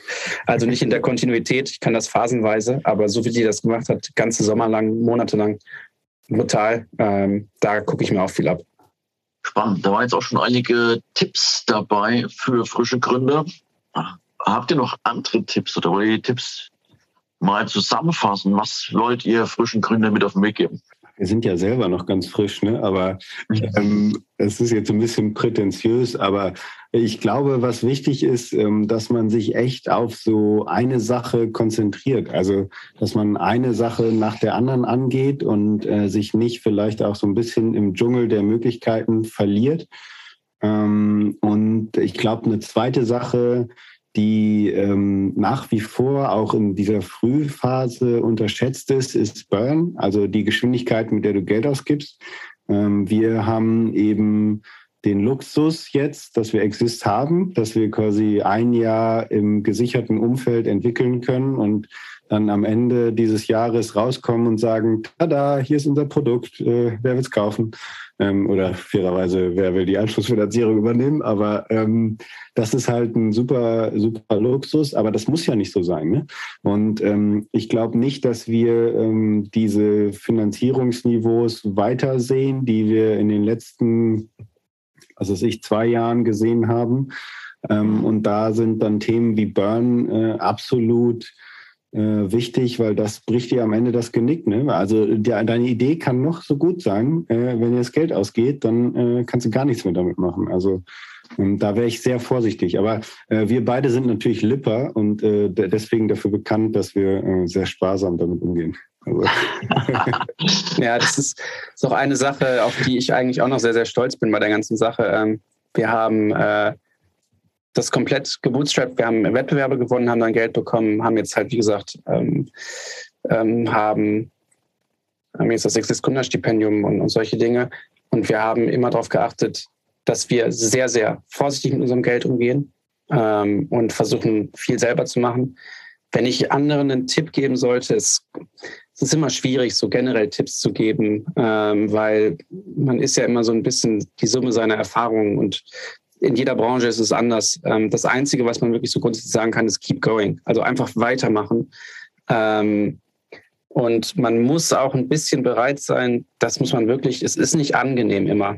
Äh, vor allen Dingen, wenn man so in Mitte, Mitte, Ende 20er gründet, wenn man noch ähm, vielleicht keinen Investor hat ähm, und dadurch sich noch nicht so wirklich Gehälter auszahlen kann oder irgendwas. Ähm, ähm dann ist es tatsächlich einfach so, dass das auch mal ungemütlich wird und dass man weiß, es gibt richtig, richtig geile Hochphasen und es gibt aber auch Phasen, wo man denkt so, oh Gott, also überwiegend sind es Tiefphasen und da muss man einfach mental ein bisschen ähm, Stabilität haben, da durchzukommen und man muss wissen, solange man weitermacht und, und immer wieder jeden Tag ein kleines bisschen mehr erreicht, geht es auch wieder nach oben und dann genießt die genießt die High Times, genießt, wenn es gut läuft und feiert das auch mal ähm, und ähm, genießt das einfach und macht nicht nur ausschließlich Team-Totarbeiten. Äh, nehmt euch Freizeit, das ist ultra wichtig. Ähm, nehmt euch auch mal Urlaub, äh, jetzt vielleicht nicht drei Monate, aber ähm, nehmt euch Urlaub im Jahr und, und erholt euch, weil weder die Struktur noch ihr selber habt was davon, wenn ihr im Eimer seid. Ähm, das sind so Sachen, die, die würde ich äh, jedem mitgeben, die man auch so generell anwenden kann, glaube ich. Ja. Ich glaube, absolut wertvoll. Und natürlich, ähm, jeder Weg ist irgendwie mit Steinen gepflastert und es passieren auch Fehler. Habt ihr aus eurer Sicht schon Fehler gemacht, auf den ihr stolz seid, weil ihr besonders viel gelernt habt? Finde ich, finde ich eine super schwierige Frage. Ich glaube, ähm, was wir ja vielleicht auch so ein bisschen falsch gemacht haben am Anfang. Ähm, oder ich, das ist halt super schwer. Ne? Man kann halt nicht hingehen und sagen, das ist unser Konzept. Und man kann nicht hingehen. Also das ist ja nicht so, als wenn du da sitzt und du sagst so, Heureka, ja, jetzt habe ich, jetzt weiß ich jeden einzelnen Schritt, sondern ja. du musst halt viel, viel ausprobieren. Ähm, und ähm, ich würde gar nicht sagen, dass das jetzt irgendwie ein Fehler war, sozusagen, aber wir haben auch viel probiert. Ne? Also wir haben auch einfach gesagt, so, ja, äh, keine Ahnung, vielleicht ist das ja was probieren wir es mal. Oder vielleicht ist das ja was, probieren wir es mal.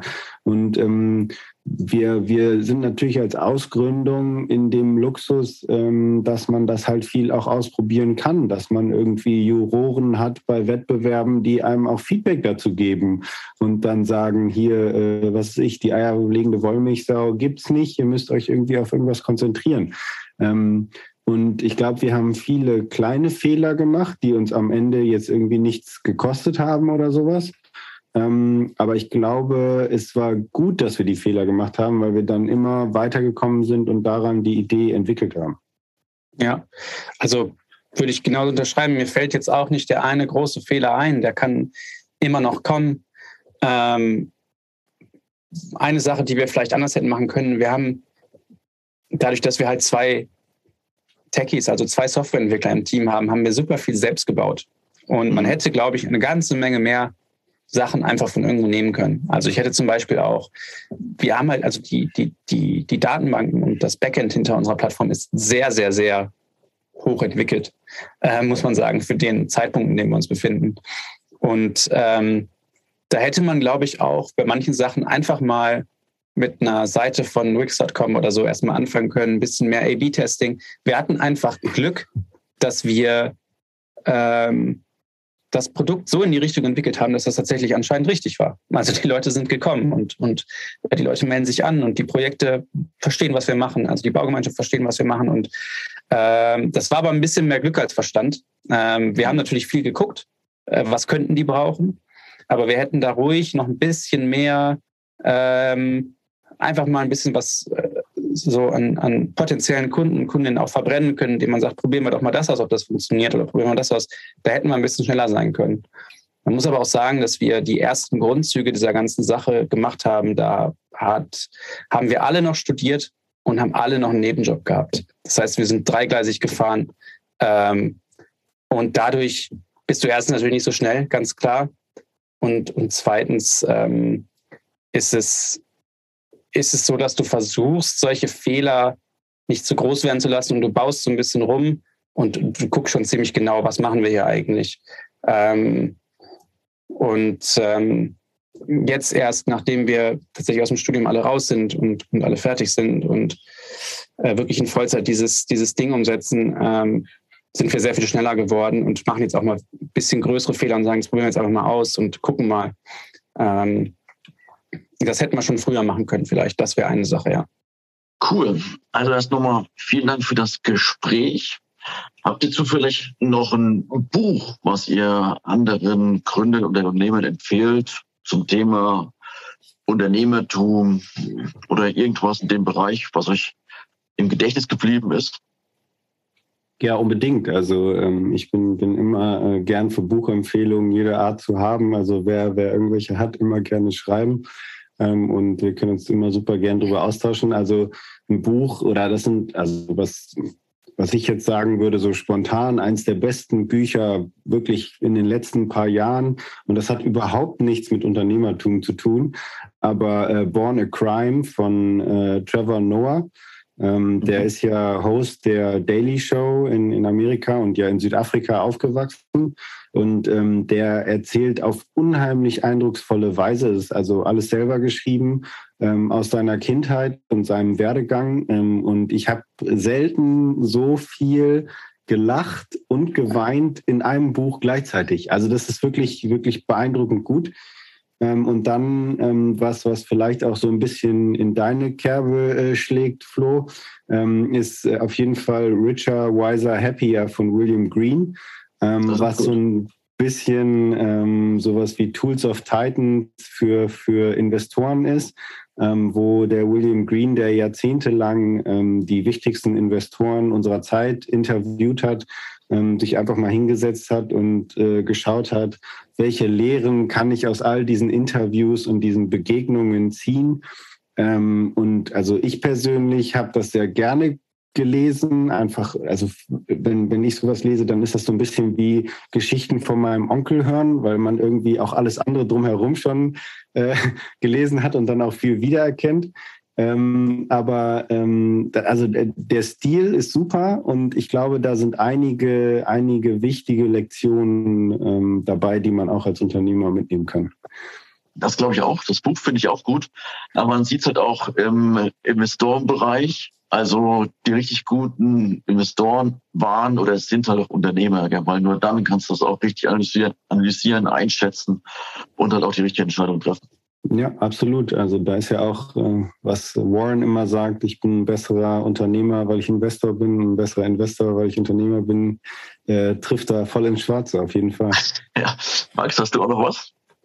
Ähm, ja, also ich, ich lese hauptsächlich viel irgendwie so Fachliteratur, also das, was vielleicht für, für Leute tatsächlich interessant wäre, wäre äh, Talking to Humans.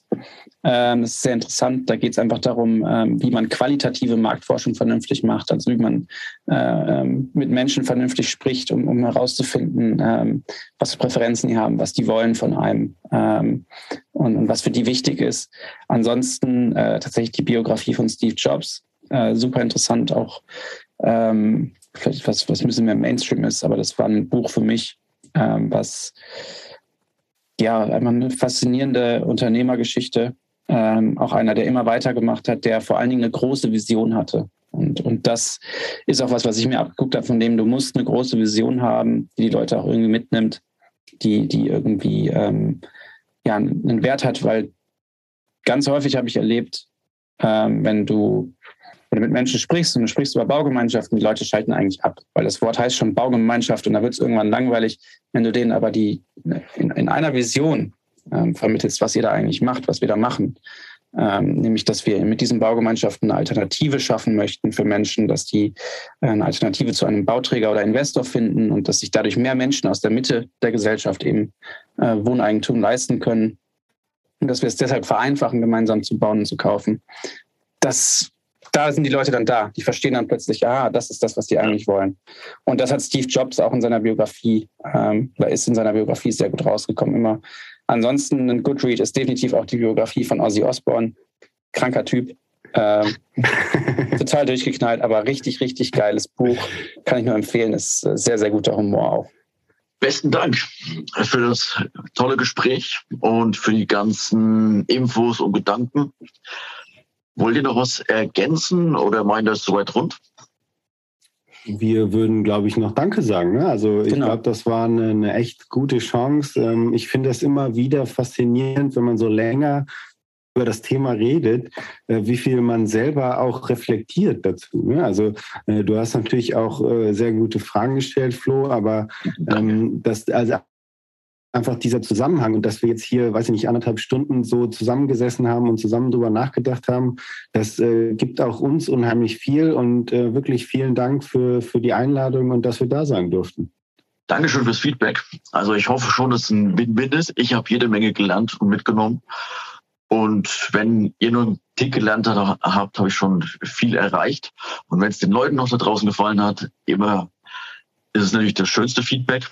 Und ja, besten Dank fürs Gespräch. Ich wünsche euch viel Erfolg und werde das wirklich intensiv begleiten. Und vielleicht ergibt sich ja die Möglichkeit, dass wir in zwei Jahren oder so nochmal sprechen und schauen, wie weit ihr dann seid auf eurem Weg.